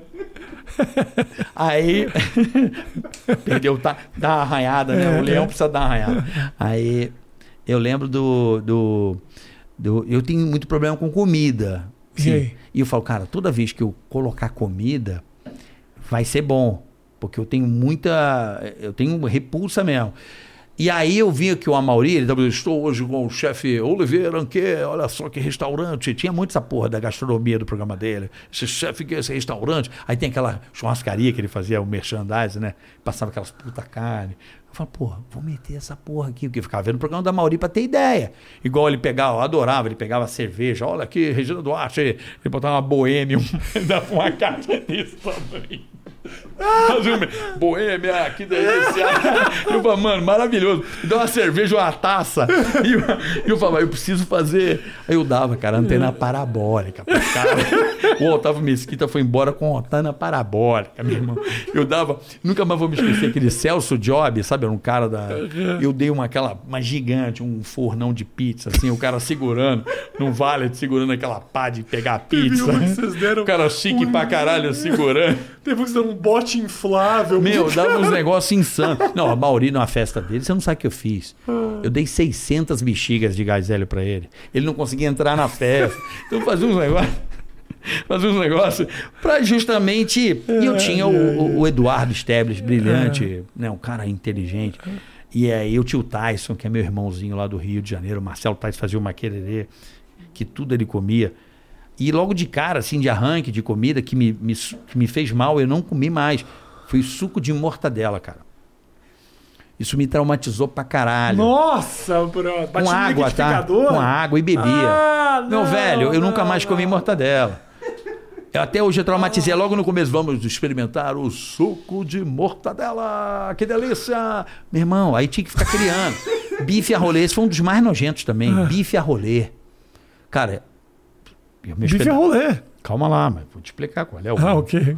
Tem, tem um adendo aí. Copacabana. Já se hospedou lá ou não? Ah, No Pânico não. só me hospedava em na do Vivier. A gente só ficava em Copacabana. Tá. Meu irmão, era rato, caralho. Amarrei os bifinhos no carro, o bife foi dar um rolê na- no quarteirão. E a gente comeu o bife do rolê direto na mesa. O bife deu um rolê e tá uma delícia. Meu irmão, pra comer aquela porra, eu falei, cara, passou rato pra caralho. Chão todo mijado do rio, aquela porra lá. E aí? Porra, cara. Então, mas isso o era. bife foi dar um rolê. O foi dar um rolê. Então a gente ficava quebrando a cabeça pra fazer sorbenete. Queimei minha boca inteira. Ai, meu Deus. Ele pegava sabonete, a casquinha, sabonete e sabonete líquido e dava uma puta mordida. Ah, meu. Sorbenete! Só que tem som da cáustica. É muito Eu bom. queimei. Porque você não saía do personagem. E aí no meio da, no nojo você saía pra caralho. Então ficava tu. Ah, É, desculpa, desculpa. Ah, é. passando mal. É, mas. Era uma bara- quebra até morder. Não, e o brilhante rica botava. Isso é mito. É. Ia botando a trilha ali. Então, velho. ahn, aquela porra daquele sabonete. Oh, Rafinha, fiquei três queimou. dias sem sentir gosto de nada. Queimou a boca inteira, o Ah. lábio, a mucosa. Com a boca em carne viva. Cara, mas era, era, era, a piada a qualquer custo, irmão. Não, meu irmão. Isso é do caralho. É. Cara, não era nem a piada em si. Era o- olhar pro outro lado e falar assim, cara, essa galera que tá do outro lado merece a gente se fuder aqui. Pra gente. Cara, eu vou me fuder. Pra levar o melhor material pra rapaziada, pra galera rir. Sabe, um, você fala, mano, Você se sentia responsável pela alegria não, da tipo, turma. eu preciso fazer. Eu preciso fazer isso aqui. Né? Então a gente fazia aquilo por amor. O... Eu tava vendo outro dia, olhando cortes, né? Porque é muito corte. Né? Geralmente cortes falam, não sabe o que, que fala. Eu nem cliquei, falei, vou perguntar direto pro Carioca. Era o Edu dizendo meio que o pânico, não, a galera do pânico não, não ia com a cara dele. Que aí depois ele falou contigo, inclusive. Você tava no vídeo junto. sim. Faz sentido Não, ele isso? quer entender. Você acha, é exatamente, você acha que o, o, o- o- eu acho o Edu realmente um cara muito criativo, fudido, sempre achei. Quando ele fazia lá o repórter maluco lá no começo, do, desde o César Polvilho. Puta, achava aquilo genial. Ele é maravilhoso. E eu olhava e falava, eu não sei se as pessoas vão entender isso aqui, mas eu acho muito bom. Mas ele não foi entendido mesmo. Depois que aí eu. Ele ficou, estourou no prateado, né? Ele explodiu mesmo no prateado. Que já era uma coisa meio nonsense, né? Mas tinha alguma coisa difícil de, de relação mesmo, assim? Cara, comigo zero. Eu gosto de falar por mim, sabe, Rafa? Porque. Sim, claro, não, eu tô falando mais pra. é, é, é, Não, cara, quem conhece o Edu, o Edu é um cara mais calado. Eu nunca vi o Edu gritar com ninguém. Estressado, eu sou um cara mais quente, mais de, porra, caralho, sabe, de acertar, de comemorar. O Edu, ele é um cara flat. é o jeito dele. Ele é um cara calmo. Ele é um cara, de, sabe? Mas ele é um cara, comigo, cara, muito carinhoso. Sempre foi muito. Cara, eu que aprendi com esse cara. E era engraçado, ele era oito anos mais novo que eu. Eu falo, meu Deus, como eu aprendo com esse cara. Puta que pariu. Aprendia toda hora com ele. As referências, o jeito de fazer. Pô, esse cara perdeu um dia comigo, porque eu ia fazer um filme. Eu desesperado. Eu falei, Edu, mas eu não sou ator. Ele, eu te treino tudo. Te ensino tudo, as saídas o caralho. Ele perdeu o dia inteiro inteiro pra fazer comigo. E me ensinou. Cheguei no Rico, pô, ficou bom isso aqui. Eu falei, porra, foi o Edu. Entendeu? Então, tipo assim, na primeira vez que eu pisei num palco na minha vida, no palco do meu espetáculo, que eu nunca achava que eu teria condições, esse cara do nada apareceu em Paulínia. Montou a luz do meu show, pegou o iluminador dele e falou: É teu, leva pra tua turnê. Porra, entendeu? Então, tipo assim, se eu aprendi, fui pro teatro, fui com ele. Aprendi muita coisa de humor com ele. Caralho. Eu sou, aí negou, ah, porra, você é o único cara que não fala mal do. Eu falei, cara, desculpa. Eu, eu vejo as qualidades das pessoas. Eu não fico observando. Eu vejo as qualidades. Eu acho que o gostoso da vida é observar a qualidade das pessoas. Todo mundo tem o seu momento chato, todo mundo tem o seu momento. desagra- Todo mundo, todo mundo tem. Se alguém Carioca, aqui tiver, mentira. Eu não tenho. Eu sou Você impecável. é um querido. Eu sei impecável. família- de uma família aí. que- Mas deixa eu. Eu tenho sentido, carioca. Eu posso estar enganado. Tenho Ah. visto podcast. ah, tenho conversado contigo. Gosto muito de ti. De graça. Né? Apesar de eu ter ido lá e ele ter defendido o Danilo Gentili do começo ao final Eu vou do podcast. morrer defendendo. Ó, Não. se chama Não. Sexo Oral toda terça e quinta. Mas o papo não é esse. Não vamos entrar nessa de não, novo. vou sim. Da- Eu Não, gosto do Danilo. de novo. Eu gosto, eu gosto, eu gosto da eu É, gosto- pode eu quero gostar, pode gostar. Posso? Mas, posso? claro que Deixa? pode. Hum, Mas o que eu quero te falar é o seguinte: eu tenho sentido que você tá um cara mais equilibrado. E mais, que você tá medindo riscos. Eu vejo que de vez em quando você, porra, não, eu, eu não preciso falar certa coisa.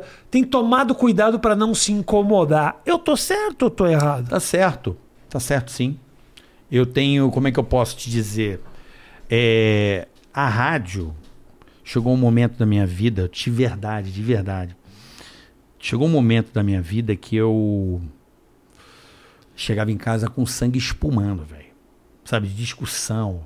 O pânico é uma pilha, uma pilha insana, velho. Pilha insana. E aí, cara, é, eu era um cara muito pilhado ali. Porque, por exemplo, ia uma, um político no programa, a galera não tinha preparo para discutir. Político o povo discute agora. Mas há 10 anos atrás o povo não sabia nem quem era ninguém. E eu já sabia. Portanto, que no CQC eu cansei de dar baile nos caras, olhar e falar, putz, os caras não sabem nada. E brifava os meus brothers, faz isso, faz isso, faz isso. Entendeu? Eu brifava os caras. E, e às vezes o pânico foi por um caminho quando eu estava lá que eu não queria para mim. Então eu chegava em casa pilhado, com as pessoas me ligando, sabe? Muito difícil, Rafinha. Você sabe quando você teve os seus as suas polêmicas, você sabe o quanto isso é, tira o nosso sono, incomoda a nossa vida. Então, assim, eu acho que naquele momento da rádio, que eu fiz o que eu fiz e não me arrependo, foi bom. Eu fiz o meu papel. E as pessoas sabem que sou eu. Não me escondo jamais de nenhuma opinião. Eu falo. E, e dane-se. Eu tenho o direito, eu quero ter a liberdade de dizer o que eu quiser. Como assim você diz o que você quiser. Né? Até uma vez tem uma meme nossa boa que você ligou na rádio. Lembra disso aí? Lembro. Lembra que você ligou? Você defendendo a Dilma, Não, não, não, caralho. eu não liguei, eu mandei um áudio. Era um áudio. Ou você ligou? Não, não. Não, eu- você ligou. Você ligou. Do que eu respondo você, pô, Rafinha, pô, não sei o que, eu não sei. Tem até um pedaço da internet. Tem mesmo. Tenho, Rafinha vai e falando Carioca. Pode ver, a primeira coisa que vai aparecer é essa Mas porra. que idiota da minha parte querer discutir eu no telefone e o cara na rádio. Não tem como ganhar. Não, não é tem de como. Deve, ganhar. Deve ter, deve ter perdido muito. Enfim, e a gente passou, a gente passou ali um processo. Então hoje, Rafa, eu posso dizer que Rafinha Bastos e Rita Carioca. é, é, é, é olha um o milhão corte. e 600 mil É, visitas. Os é. caras ganhando pra caralho É. minha publicidade. Pra você ver. Então, velho, eu comecei a, a virar um hub de, de. Eu tomava porrada de tudo quanto é lugar. Sacou? E chega uma hora que você tem que saber sair com elegância. Não que eu tenha. sa- Eu saí com elegância. Sabe ter. Ok. Nesse salão aqui eu já, já brinquei, deitei, rolei, fiz de tudo que eu tinha que fazer, cumpri a minha parte. E agora. Não me acovardo, mas eu não quero. Eu quero falar de humor, de entretenimento, fazer a Mauri. Você tá entendendo? Fazer a Fazenda. Ok, deixa, deixa, deixa que tá. Tem uma galera. Tá tudo, tá tudo bem, entendeu? Então, Tá. não, não. Não. Como é que eu posso te dizer? Não me sinto útil. Eu sou um cara muito de, de sentir útil nas coisas, sabe? Mas eu não tô falando nem especificamente politicamente, não, Carioca. Politicamente eu entendo que você não queira se meter e não queira. Eu super entendo. Você É. se desgastou, tá tudo certo. Mas eu digo mais assim, eu vejo você tomando certo cuidado mesmo pra falar, pra não falar de um, pra não falar do outro. Porque eu saí do pânico. Nem, nem do pânico, nem do pânico. Foi eu nunca imaginei que você fosse falar mal do Edu e nem queria isso. E, porque não, não- eu não sei de absolutamente nada. Puta, que eu fiz o papo com ele. Eu ele me vi ligou. uma thumbnail em que vocês conversaram e é ele falando. Eu falei, pô, Carioca vai no meu podcast, deixa eu perguntar pra ele o que, que é isso. É. Mas eu sinto que você tá. Porra, pô, o Rubinho, não sei o quê. Pô, ele é um cara legal, pica, mandou bem pra caralho. Vejo que lá no podcast você também, de vez em quando, quando uma polêmica, um negócio, você dá uma segurada. Porra, eu, você tá fazendo um controle de danos. Não, não digo controle de danos, é vibe de vida mesmo. Vibe de vida, pode Eu ser. acho que a pandemia me deixou mais amoroso no sentido estar mais perto dos meus filhos. Ótimo. Ah, menos viajante, porque viagem estressa, você sabe que é ir pro aeroporto, pegar o Uma aeroporto. merda. uma merda. É, é difícil, eu rodava o Brasil inteiro, então já chegava, já gravava não sei o quê. Então eu acho que eu fiquei um cara mais afetivo. Não é que eu fiquei mais, eu sempre fui. Acho que esse lado tá mais aflorado. De conversar mais com meus filhos, com a minha esposa, entender o mundo, sabe? É, de uma forma. Pô, vou fazer humor. Eu não tenho que ficar entrando. na- Eu tenho que fazer humor, eu tenho que fazer a pessoa rir, cara. Entendeu? Esse é meu intuito. As pessoas querem isso de mim. Elas gostam disso de mim. Porque não tem que ir pra esse caminho. Era porque era rádio e era pilhado. Gente, quantas vezes levaram sem meu consentimento ali só pra me pilhar? Eu tô ligado. Porque eu fazia o show acontecer. Entendi. Vale o show. Quanto vale o show? Não interessa. Eu tô lá, tem um maluco que falou, porra, eu não quero nem falar disso aí. Aí, carioca, vai regar, não sei o quê. Sabe, você fala, porra, cala a boca. Entendeu, meu irmão? Então tinha muito isso. Eu era funcionário, eu tô lá sentado. É. O cara vai lá e te provoca, você vai reagir. É, era um pouco Por opção, eu não iria. Por parte do show, faz Hã? parte, faz parte do, do, do, do- teu do teu do teu personagem naquele momento. Sim, mas eu, quando eu resolvi sair, foi uma. Depois de 20 anos, foi uma decisão já ali, ô Rafa, uma decisão já mais madura, mais de buscar o que eu sei fazer de melhor, o que as pessoas gostam de mim. eu faço o humor que eu quiser. Se eu tiver que imitar quem eu tiver que imitar, eu vou imitar. Se aquilo for o melhor para ser feito naquele momento, porque assim, a imitação ela tem muito o momento das coisas, sabe? O momento. É você saber qual é o personagem que eu vou fazer agora e vai bombar. Tá. Por exemplo, hoje, se eu fizesse a imitação da Narcisa Tamborideg, ia muito bem. Sacou? Entendi. Eu tenho que estar sempre. Tem o vídeo dela que bombou aí. Então, bom, exatamente. muito bom. a gente tem que estar ligado no, no que as pessoas querem ver.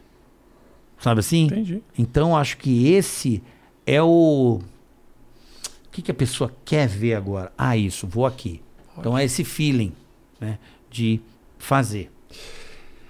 Eu pedi para as pessoas mandarem perguntas Claro. e eu vou repassar algumas Sem delas. problemas. Eu vou ler perguntas, todas elas vindas do público mesmo, não, não é ficção. Não, sem problema. E vou te falar o seguinte: se alguma delas você não quiser responder, você me fala, Rafinha, vai a merda. E nós partimos para a Mas eu próxima. respondo, cara. Tá? Não tem essa. Vou te eu perguntar, respondo, beleza? Respondo de boa. Luiz Alberto Lima pergunta. por pergunta interessante, não sei se é uma dessas que eu acho que talvez Tá. você não queira tocar. Tá. É verdade que o seu pinto é minúsculo? Diz ele aqui.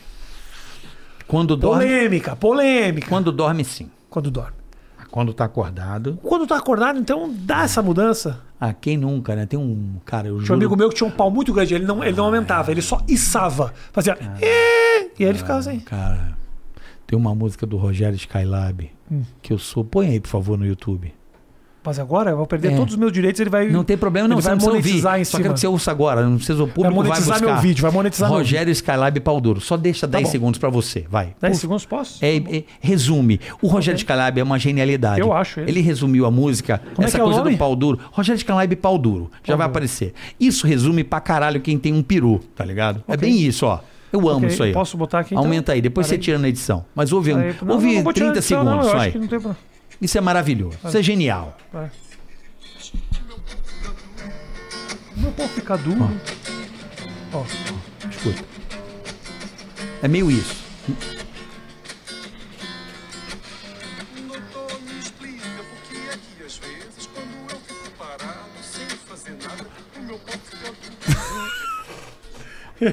Não, escuta aí, não é bexiga cheia, não é mulher pelada. Tipo, doutor, me explica. Não, é muito bom isso aí. A música só fala isso, cara. É genial. Isso é do caralho, velho. Esse cara veio aqui, foi muito Então legal. essa é a resposta que eu Fudido. dou. Doutor, me explica. Como é que... Aquilo, né? É muito fácil fazer o Rogério Skylab, É. né? Doutor, me explica. Como é que se faz? O olhinho, meu o pau olhinho. fica duro. O olhinho. Porque, Rafinha, a confusão neurológica, cara. A buceta. A buceta é uma vagina. Cara, esse cara é. A buceta é uma vagina. É uma vagina onde a gente sai por ela. Então, é um salão, né? onde passamos quando criança pela buceta. Ele fala uns negócios. Cara, ele é muito legal. É bem o. É. melhor cara que fala palavrão pra mim. Ele, eu me faz rir. Palavrão sai com uma verdade. Ah, né? essa aí, doutor, me explica como é meu. quando pau eu fica duro. parado, o meu pau fica duro. Não é mulher pelada, não é bexiga cheia, mas o meu pau fica duro. Por quê? É. Então, eu- a resposta eu deixo pro Rogério Skylab na pergunta Tá. que veio. Jorge Malaquias pergunta: Verdade que você e o Ceará tiveram uma treta na época do pânico?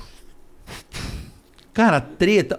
Presta atenção, eu dormi com esse cara quatro anos no mesmo quarto. Ok. A gente tinha. Éramos nós dois com famílias no Ceará e eu no Rio. Tá. E eu agradeço a minha permanência aqui, nesse lugar. Eu não sei se eu estaria aqui se não fosse o Ceará.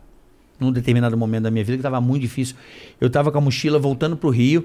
Esse cara agarrou pelo meu pescoço, pela minha mochila e falou assim: Cara, você é muito talentoso, você não vai embora. Ele não deixou eu ir embora. Eu poderia ter jogado tudo por fora. Olha. O Wellington Muniz, que eu chamo ele de Francisco, o Wellington Muniz fica puto, né? O Wellington, eu chamo ele de Wellington. O Wellington foi responsável por eu não ter saído do pânico em 2000. 99, mais ou menos. Eu queria ir embora, largar tudo, foda-se, deu depressão. E ele catou falando: você não vai embora. Escondeu minha mochila, me trancou. Tipo assim, ele não deixou eu ir embora, ficou na porta a madrugada inteira e ele me impediu que eu fosse embora. Foi responsável por eu ficar. Então, como é que eu vou tretar com um cara desse? Não tem como. Mas o que que o, a princípio era. o- o- por que a pessoa pergunta isso? Teve algum momento de tipo O discordância? pânico tinha muita treta fabricada, entendeu? Assim, às vezes meio que pra ludibriar ali a pessoa achar pra poder, sabe? Que Tá. vai acontecer alguma coisa, mas treta, treta, treta. Não, não tem treta. Eu até encontro ele na Record, me dou super bem com ele, batemos um grande papo. Ele foi na minha casa, conhece meus pais, sabe? Putz, eu não tenho o que falar do Wellington, cara. É um, é um cara que foi muito. Hoje não mais, mas não é meu amigo hoje de frequentar a casa, porque eu acho que essa coisa da amizade depende muito é, das mulheres, né? Tem isso, né? Já reparou isso? Essas mulheres são amigas. Se as mulheres não se dão, acabou. acabou. Você entendeu, né? difícil, Difícil, Não é que não se dão, é que às vezes é questão de não se dar, é questão de ser pessoas diferentes mesmo. O homem, ele fica muito na, na família. E isso, eu fiquei pai muito mais jovem que ele. Sim. Então, automaticamente, isso afasta, mas não que o abraço. Eu chorei muito quando ele foi embora do pânico. Eu tranquei ele no banheiro. Eu, eu, eu meio que revidei o que ele fez comigo. Pouca gente sabe. Vou contar aqui um corte bom. Quando ele foi se despedir do pânico, eu traquei o banheiro da Band, aquele banheiro, daquele último camarim lá que você sabe. Tinham dois banheiros. Falei, você não vai sair daqui, cara. Você não vai embora. Eu taquei a mão na porta, você não vai embora. Eu, caralho, você não vai embora. Você não vai sair daqui, o caralho. Você não quero que você saia, o caralho. Foi meio um tenso, assim. Foi a única coisa, assim, que eu lembro. Mas desejei shot a ele, mas eu não queria que ele saísse. Acho que eu fui o cara que eu mais lutei para que as pessoas não saíssem dali. Muito. Lutei muito. Acreditava muito na força do, do conjunto, assim, do, Uhum. do- daquele grupo de pessoas, é, a força do que individual. Hoje hum, penso diferente, mas naquele momento eu sentia que a, a união de todos era muito mais forte do que qualquer um ali individualmente. Portanto que ninguém foi mais protagonista que o próprio programa até hoje, né? Desculpa, mas não. Né? E era meio duro ver a turma indo embora, assim? Ah, eu confesso que Ou essa teve alguns que você fala. não a Sabrina Uh. foi o Sabri- a Sabrina foi uma facada que pra Que- todo mundo, né? O É Bola porque ali eu falou perdi minha também. irmã e a Sabrina ao mesmo tempo, né? Porque a Sabrina era meio irmã. A Sabrina era muito irmã. Muito, assim, da gente. Era... Não sei te explicar. Era uma pessoa muito foda, uma luz animal. E ela sabia da responsabilidade dela dentro do programa. E eu acho que a saída dela... Ninguém quis falar com a Sabrina. Ela foi embora da Band sem ninguém cumprimentar ela. A gente ficou enlouquecido. Entendeu? Eu fui na casa dela, desesperadamente pra ela não ir embora. Bati lá. Olha as loucuras, velho. Eu lembro de, de estar na minha casa em janeiro ou fevereiro, voltar ao pânico. Eu perdi minha irmã em janeiro e voltar pra trabalhar. Não tinha Sabrina, minha irmã. Eu comecei a chorar. Entrou uma música de cartola, porque aleatório, eu sei que ela gostava. Aí eu me lembrei dela, tomei café da manhã, mandei mensagem. Falei, pô, tua filha da puta, tu não devia ter ido embora, o caralho. Então foi uma coisa doída. Foi a única, foi a mais doída. Foi a, foi a, foi a da Sabrina. Eu acho que ali o pânico morreu. No sentido. Ela era um elo muito importante. Ali foi uma tipo. A gente tocou o barco, viveu do lastro, mas eu lembro da saída dela ter sido assim, muito sentida por todo mundo. Muito. Não é à toa aqui, né? O pânico fez uma puta barbaridade com a menina. Né? O pânico foi, pegou pesado, achei né, pegou pesado. É, mas é aquela coisa, né? Às vezes você ataca por amor, sabe? Aquela coisa do amor, você acaba, né? Atacando a pessoa por amor. Sabe? O ódio, às vezes, é mais fiel como hoje. Mas acho que também ela tinha um senso de humor e. e- Meu velho, Não sei se ela se sentiu. Hoje, olhando assim, ela tomou a melhor decisão da vida dela. É isso, é isso. Entende? Que bom que você reconhece isso, porque a Claro. carreira dela voou, A, assim, né? a- a Sabrina tomou, a- ela até demorou a tomar. Hoje, olhando, falou: Nossa, ela demorou. Ela ainda foi legal para um baralho. Hoje, eu olhando isso, eu falo, cara, que. Cara, mas é que aquela coisa quando você tá dentro de um negócio fechado. Claro. O pânico era fechado, velho. Eu perdi uma capa de Rolling Stones, velho. Eu ia ser capa da revista Rolling Stones. Eu perdi. Por quê? Porque uma pessoa lá de dentro falou: você não vai fazer a revista. Aham. E eu meio que desobedeci, mas 15 dias depois, só que eu perdi a capa, entendeu? Eu, por causa do Jô, ia fazer uma capa rasgando o Jô, assim, ia ser sensacional. Pô, pra mim seria importante. Para o Pânico não tinha. O Pânico era assim, ó. Só quem vai brilhar aqui pro, pra, pro público era a Sabrina. Então era tipo realmente uma colônia, aquilo que eu te falei. Uma formiga faz isso, a outra formiga ocupa esse espaço. Essa coisa de se exibir e de fazer assessoria de imprensa e um meio para todas as mídias é a Sabrina. Então quem rompesse isso aqui, esse acordo, sofria dentro do grupo. Tipo, ó, o cuzão ali, ó, Vesgão apareceu na cara, as filha da Aham. porra. Então tinha essa. Era, era- era uma relação muito doida, velho. Um negócio assim, ao mesmo tempo traumático pra caralho. Pouco saudável, né? Mas funcionou. Então É foda-se. Eu, eu olho pelo lado bom, Claro, claro. entendeu? O que, que vocês escolheram com isso? Mas eu eh, reconheço que a Sabrina foi determinante para.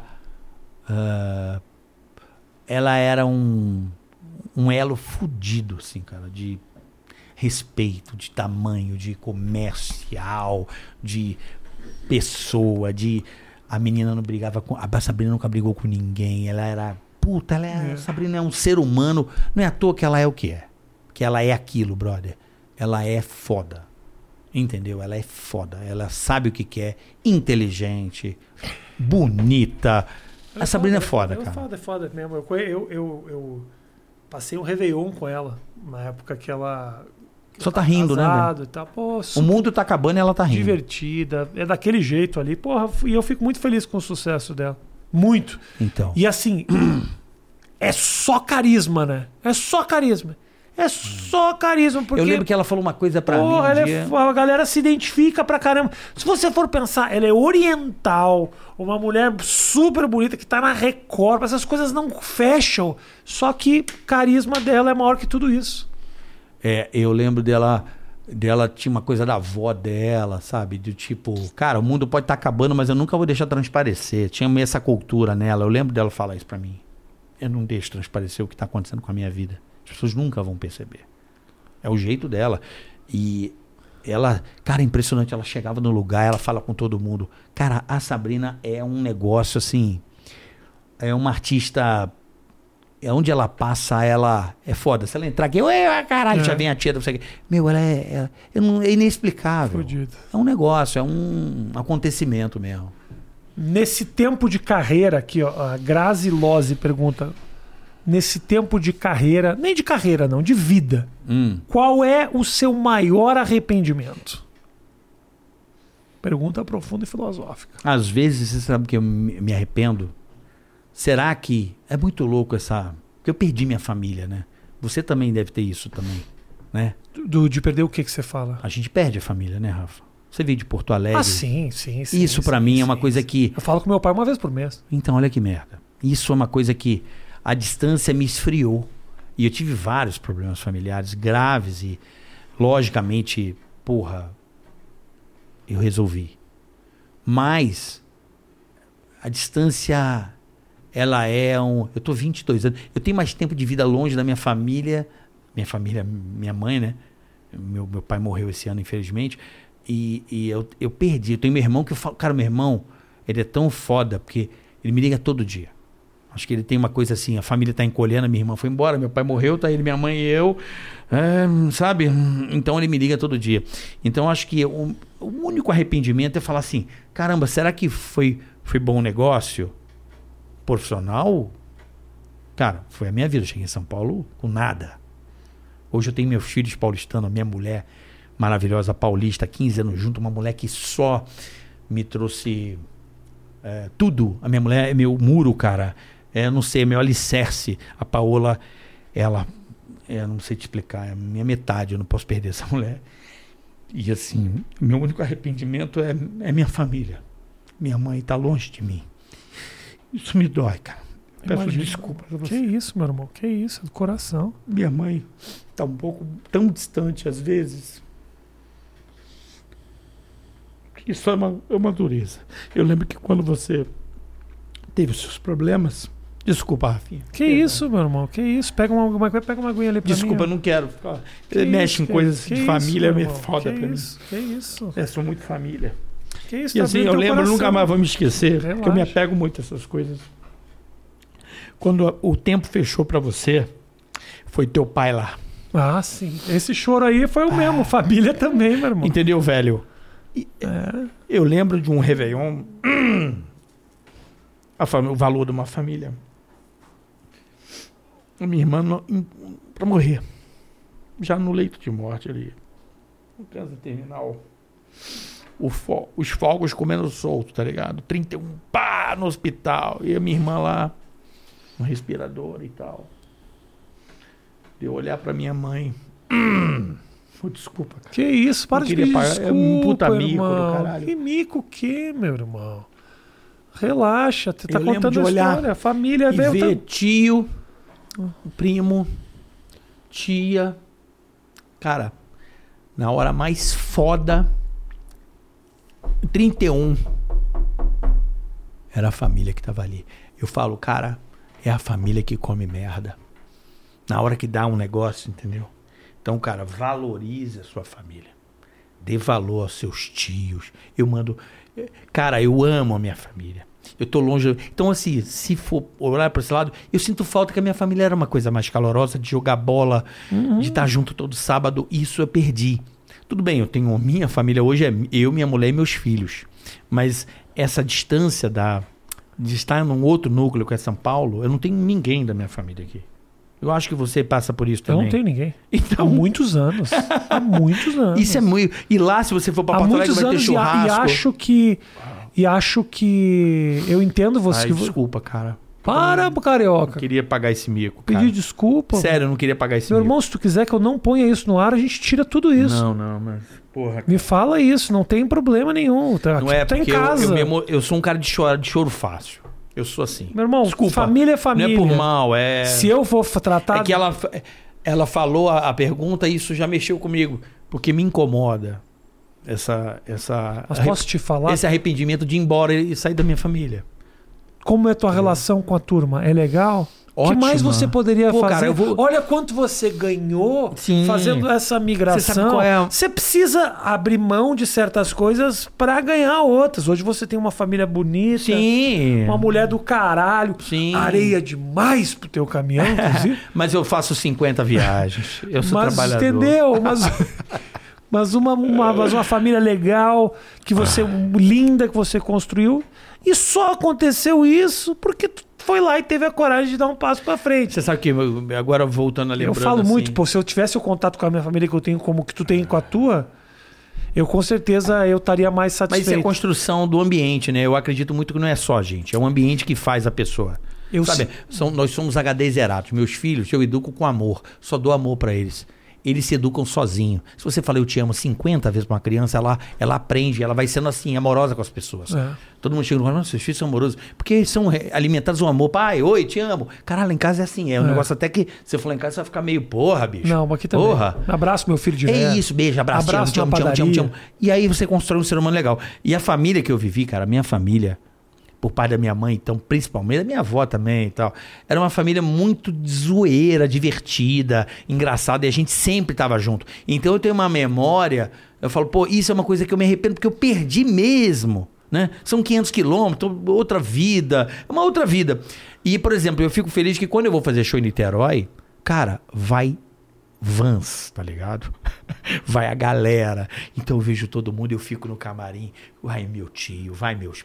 Sabe qual é? A galera se une. Eu falo, cara, é isso, Ah, entendeu? É, é- estar mais perto deles me, me causa um arrependimento. Estar fora. Eu não vou ao Rio, sei lá quanto tempo eu não vou ao Rio, sei lá, fevereiro. ah, ah. Não vou, perdi, perdi, cortei o cordão. Fevereiro, irmão. Fevereiro foi agora, não Sei é? lá, Calma. eu- seis meses que eu não vou ao Rio. Tá lá ok. isso. Tá ok. Cinco meses, quatro meses, sei lá. Dois filhos. Trabalho. Então, podcast se for, bombando. Se for arrependimento, era esse. Será que trocar a, a- Eu cortei, eu sabia que eu ia cortar quando eu vim embora. Então eu falei, caralho, é uma decisão dura. Você sabe. E eu sei, É. e ao mesmo tempo, quando você corta, você tem que cortar mesmo, porque senão você fica com um pé num lugar e um pé no outro. Então tem que haver um, um rompimento que dói, que dói, e Então, dói e a gente sente lá na Eu frente. deixei escapar isso aqui. Por quê? Porque você se petrifica. Você tá ligado? Claro. Você dá uma isolada, você dá uma petrificada. Só que às vezes quando você vara essa pedra, buh, É. vem esse, esse caldeirão aí, essa. Essa.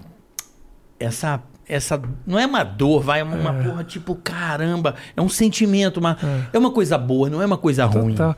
É aquela Entendi. casquinha que você acha que por baixo só tem pele e quando você puxa, sai sangue. Não, cara, fala, isso é um "Caramba, choro. Não curou. Não, um choro de amor, tá ligado? É, eu sei, A minha família é muito amável, assim, as pessoas, meus tios são super divertidos, estão vivos, então mandei uma cachaça pro meu tio, porra, tio Valdo.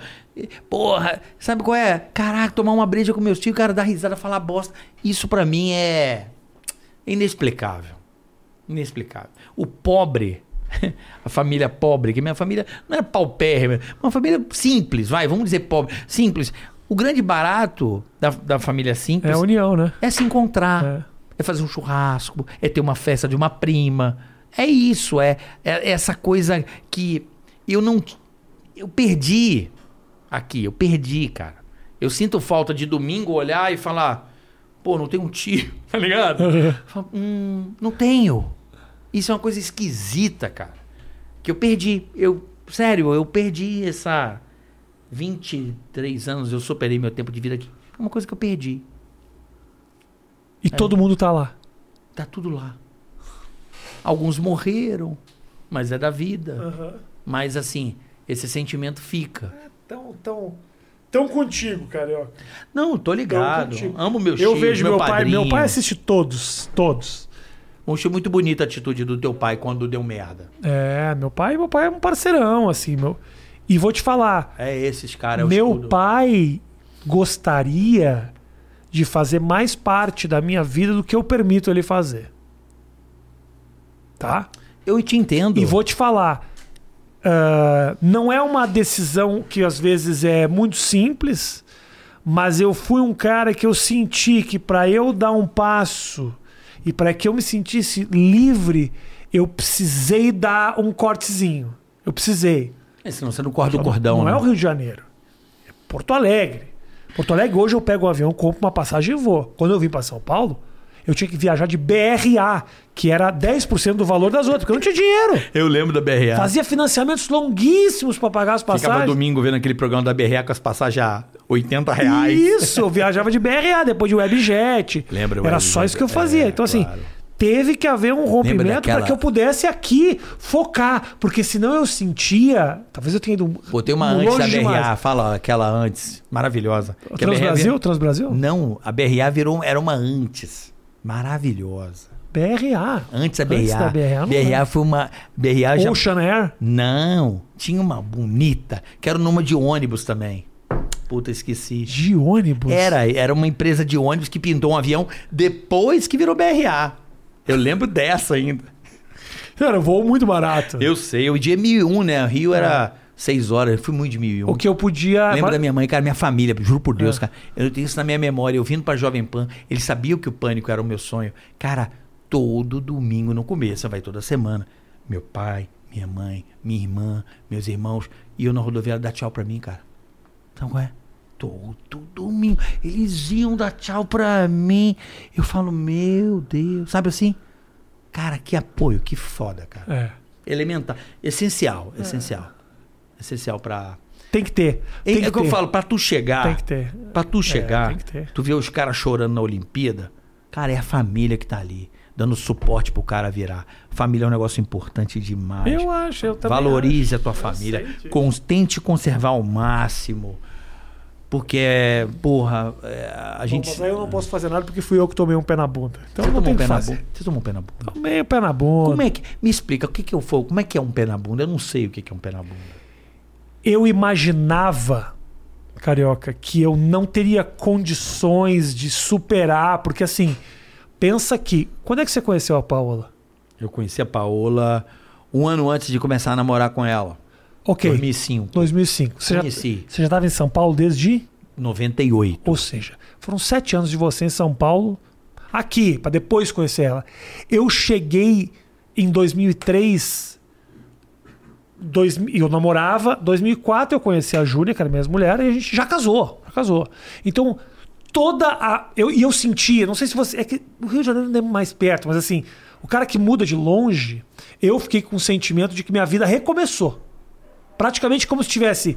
Tem muita coisa de Porto Alegre que às vezes eu não lembro, tem um rompimento na minha vida. São Paulo rompe com qualquer barreira. São Paulo é uma Rompe. cidade toda diferente de qualquer Isso, outra. Isso. Senti que minha vida recomeçou. Então, essa minha vida nova, que, eu, que começou em 2003, ela foi toda construída com essa mulher.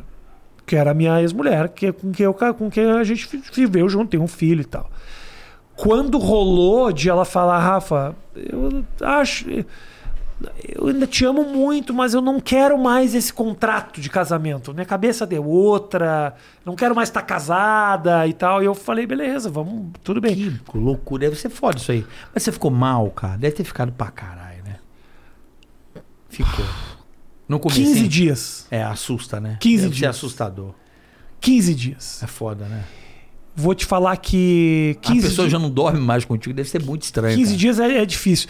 E assim, eu saí de casa, né? Quando separou, eu falei, eu, não, eu não fico. Tem cara que fica, vai ficando, pra onde eu vou. Pra... Não, não, não, não, não. Ah, é? Acabou? Dois dias depois tava no Airbnb, acabou. Eu não vou dormir do lado de uma pessoa que não quer viver comigo. Acabou, acabou, tenho condições de pegar. Não tô vivendo uma dificuldade financeira. Peguei um Airbnb e fui embora.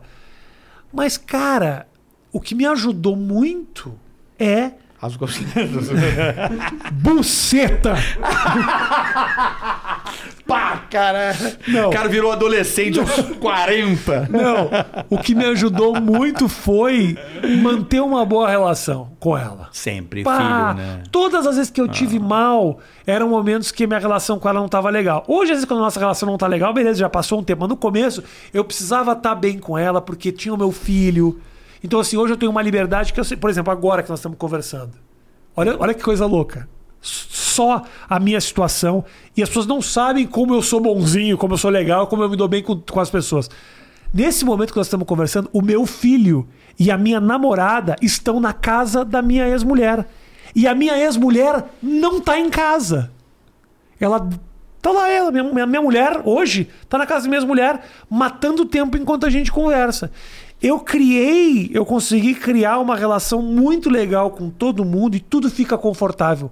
Eu não conseguiria sobreviver se não fosse dessa forma. Por que, que você não faz isso com os seus amigos do meio? Pô, mas eu tenho, mas eu tenho, carioca, de coração.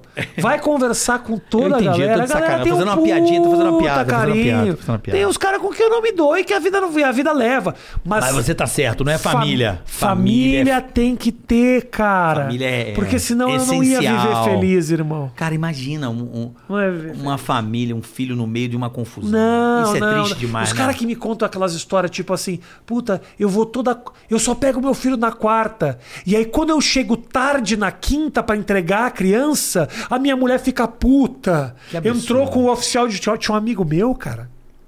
Vários, aliás, que eu conheci, que tinham que entrar na justiça para tipo, poder ver o filho mais do que duas vezes por mês. E é um risco que toda pessoa que se divorcia corre. Porque você tem essa pessoa do teu lado que você ama, que vocês são parceiros, e vocês falam, eu divido, vamos aqui, não sei o que lá. Quando separa, meu irmão, a leitura que essa pessoa vai ter da tua história ou da tua pessoa, ela é, ela é surpreendente. Não é muito louco que quando um relacionamento acaba, muitas vezes o cara fala, essa mulher é uma filha da puta. E a mulher fala, esse cara é, uma é um filho da puta. Isso é só um problema de comunicação, querido. Porque ou nenhum é filho da puta, ou os dois são. Que não é, não é. Se todo relacionamento acaba dessa forma, é impossível. Eu acho que assim, o problema é- Mas, eu- ó, ó, é vou- o ódio, né? que eu vou a relação, falar- de relação, assim, deixar o ódio de lado, eu Claro. acho que é, a- é, é, a- é a coisa mais difícil. Mas o que eu vou te falar, mais viciante, eu acho. porque você me fez essa pergunta, eu já entendi, porque você está se divorciando. Não é tô porque... nem fudendo. Não, cara, eu não saberia. Eu não sei, brother, tá Você ligado? sabe, você sabe. Você sabe. Acho Você hoje pode achar que não. Quando Meu acontece, velho, você, é, velho. você é um cara, você ama muito os teus filhos, você migra um pouco daquele amor, você ama muito tua mulher, com certeza tua mulher te ama muito.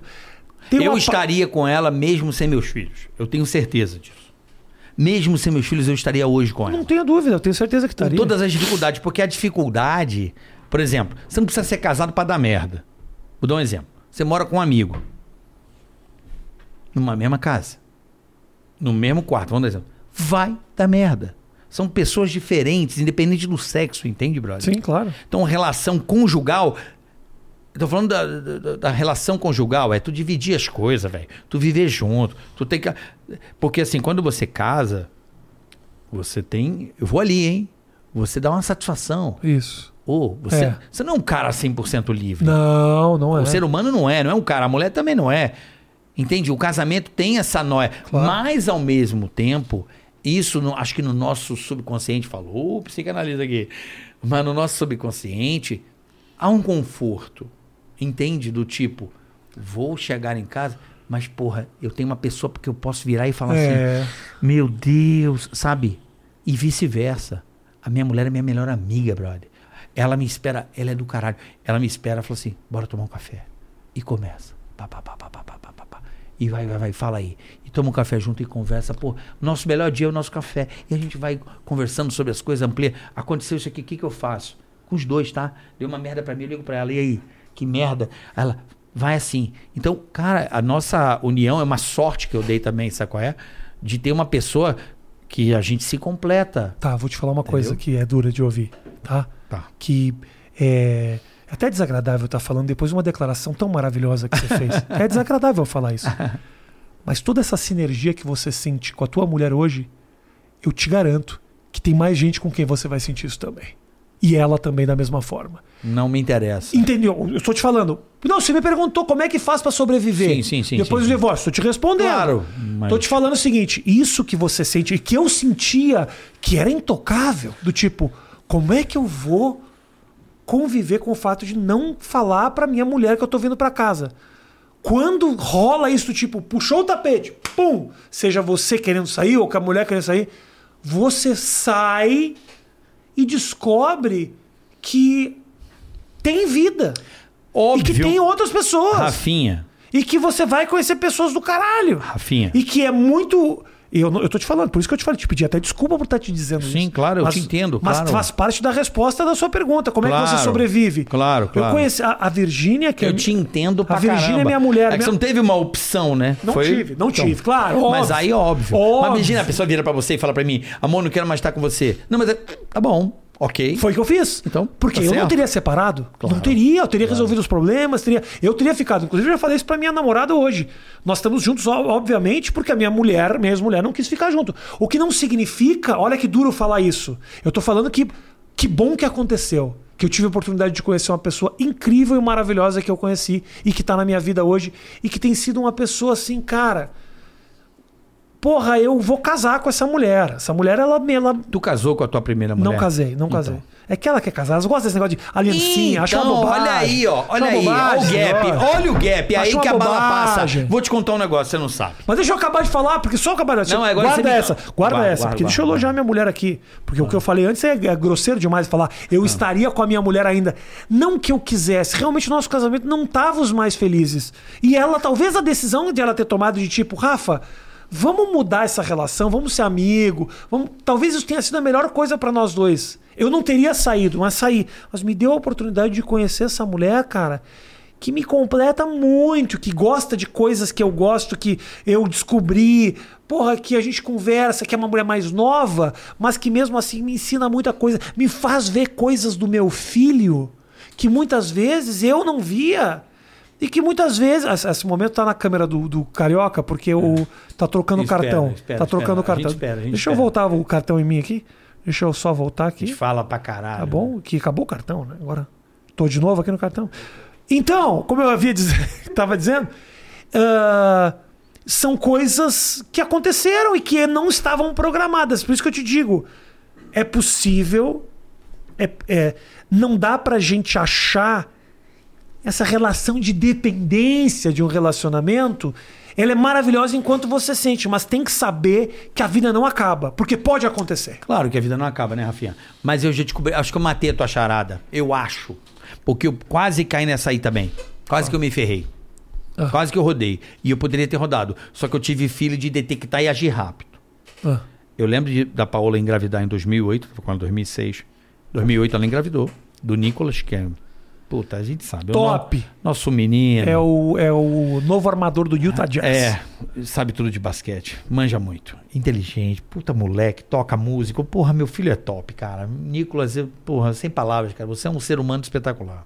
Minha filha Lolo é uma graça. Eu espero do fundo do coração que o Nicolas tenha chegado na 1 hora e 36 dessa conversa. Acho não muito tem difícil. problema. Chega, chega. Tá bom, Nicolas. Vamos lá. Também te amo, Nicolas. Aí você edita qualquer amo o coisa. Tom, meu filho. um- Filho, te amo. Nunca vai assistir. Você dá um aqui. co- você Nunca um- vai. Ai, pai, hoje eu vou ver tua conversa com carioca. Meu pai meu filho não vai ver É, isso. Mas eu te amo ele tá muito. vendo lá o Paulinho Louco, Paulinho Louco. Isso, isso. Paulinho Louco no GTA. Anti- Anti-RP. Adoro também, diga-se de passagem. É. E aí, o que que acontece? Em 2011 nasceu minha filha. Tudo isso eu tava, ó, vou casar. Eu assim, ó, porra nenhuma. Vamos casar. Porra nenhuma. Que casar? Cala a boca. Ah, casar? Era Que casar? Pra que casar? Ah, bicho, ela chegava no colégio e falou assim, cara, eu tô passando uma vergonha. Eu falei, por quê? Porque eu sou a única mãe solteira. Aí eu falo assim, pra que casar? Sabe, eu era assim. Qual que foi a cagada? A, a- a cagada não. Eu falei, putz, foi esse insight que eu tive. A gente foi estrear no Pânico, olha que louco, no dia 1 de abril de 2012, o Pânico estreou na Band. Naquela madrugada, a gente foi assistir um filme avulso, tipo Jerry Maguire, A Grande Virada, sabe esse filme? E aí eu tava no sofá tomando o meu esquinho, vendo o filme, eu via filme tomando uísque, pai, vai vendo o filme. E aí eu- a história do Jerry Maguire tem a história da mãe solteira, e ela chorava por ela ser solteira, pelo cara nunca reconhecer ela como mulher, e o cara que ela queria casar. Quando eu olhei pro lado, minha mulher já tava do outro lado do sofá, velho. E eu falei, ih, rapaz, essa porra não é brincadeira, né? Cara, eu tinha tomado os uísque, cagou, começou a subir o crédito do filme, virei pra ela e falei assim: Você quer casar comigo? Cara, foi o melhor beijo que minha mulher deu na minha vida. Foi uma noite foda. E aquele dia eu botei uma data e a gente casou naquele ano, seis meses depois. E foi a melhor festa da vida. Foi a melhor decisão que eu tomei. Foi a coisa mais foda, solidificou nossa relação, mudou a nossa vida, velho. Não Ter casado. não faz isso, cara. Eu Não, tô falando a verdade quero, pra não você. quero. Dali em diante a minha mulher me Aliancinha, respeitou eu te mesmo. amo, bota Não, não, é não. brega, Não. brega, brega. Ó, seja como for. Eu casei na igreja porque eu sou católico, casei na igreja de São Gabriel, fiz uma festa, sei lá, para 600 pessoas, uma puta galera. Eu lembro que foi o foi uma galera do lá, foi uma galera. Foi uma galera e assim, eu nunca tinha feito uma festa para comemorar em São Paulo. Então eu trouxe todo mundo do Rio, mandei van, fiz um, fiz um bacanal, tá ligado? Eu tinha minhas economias, falei, eu dei meio uma grana, falei, cara, vou fazer a festa que eu não fiz em São Paulo. 15 anos morando aqui, deu tudo certo, vamos que vamos. E foi a melhor decisão que eu tomei na vida. Meus filhos hoje folheiam um álbum do nosso casamento. E a- olha que louco, a foto da cerimônia não era sair com os filhos. Eu olhei, filho Paulo, cada um pegou um instintivamente no colo e saímos da igreja com eles no colo. Tipo, fruto disso aqui. Essa foto foi capa da Contigo, porque a mulher da Contigo falou, porra, que foto top. E aí virou capa da Contigo, eu saindo da igreja com a minha mulher com, dois- com os dois filhos no colo. Olha que história maravilhosa que você me contou. Vocês dois se conheceram, tiveram filhos, casaram e aí foram capa da Contigo. Olha que maneira trágica acaba essa história. Você é muito escroto, brother. Carioca, falando em mulher e filhos, ai. eu acabei de saber nesse momento que eu tenho que buscar minha mulher porque ela está sozinha na casa da minha ex-mulher E e, aí já não faz mais muito sentido. E pode chegar o outro brother lá. Ih, o brother que levou a primeira pode levar a segunda. Não, mentira. Meu irmão, do caralho. Valeu, obrigado. Obrigado. Desculpa pelo choro. Para de pedir Sei lá, desculpa. Eu vergonha. quero pedir para as pessoas assistirem o Ticaracaticast. Ticaracaticast. Ticaracatic é, podia ser bola e carioca, não podia, Matheus? Já te falei por que, que é Ticaracaticast. Tá bom, já falou. Mas ó, segue lá, vou deixar o link aqui na descrição.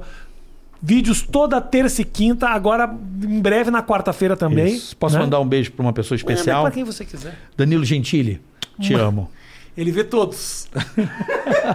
um beijo pra você. Não deixe de deixar seu like se você chegou Eu até o final, Danilo, que ajuda muito nós. Danilo, te amo. Valeu.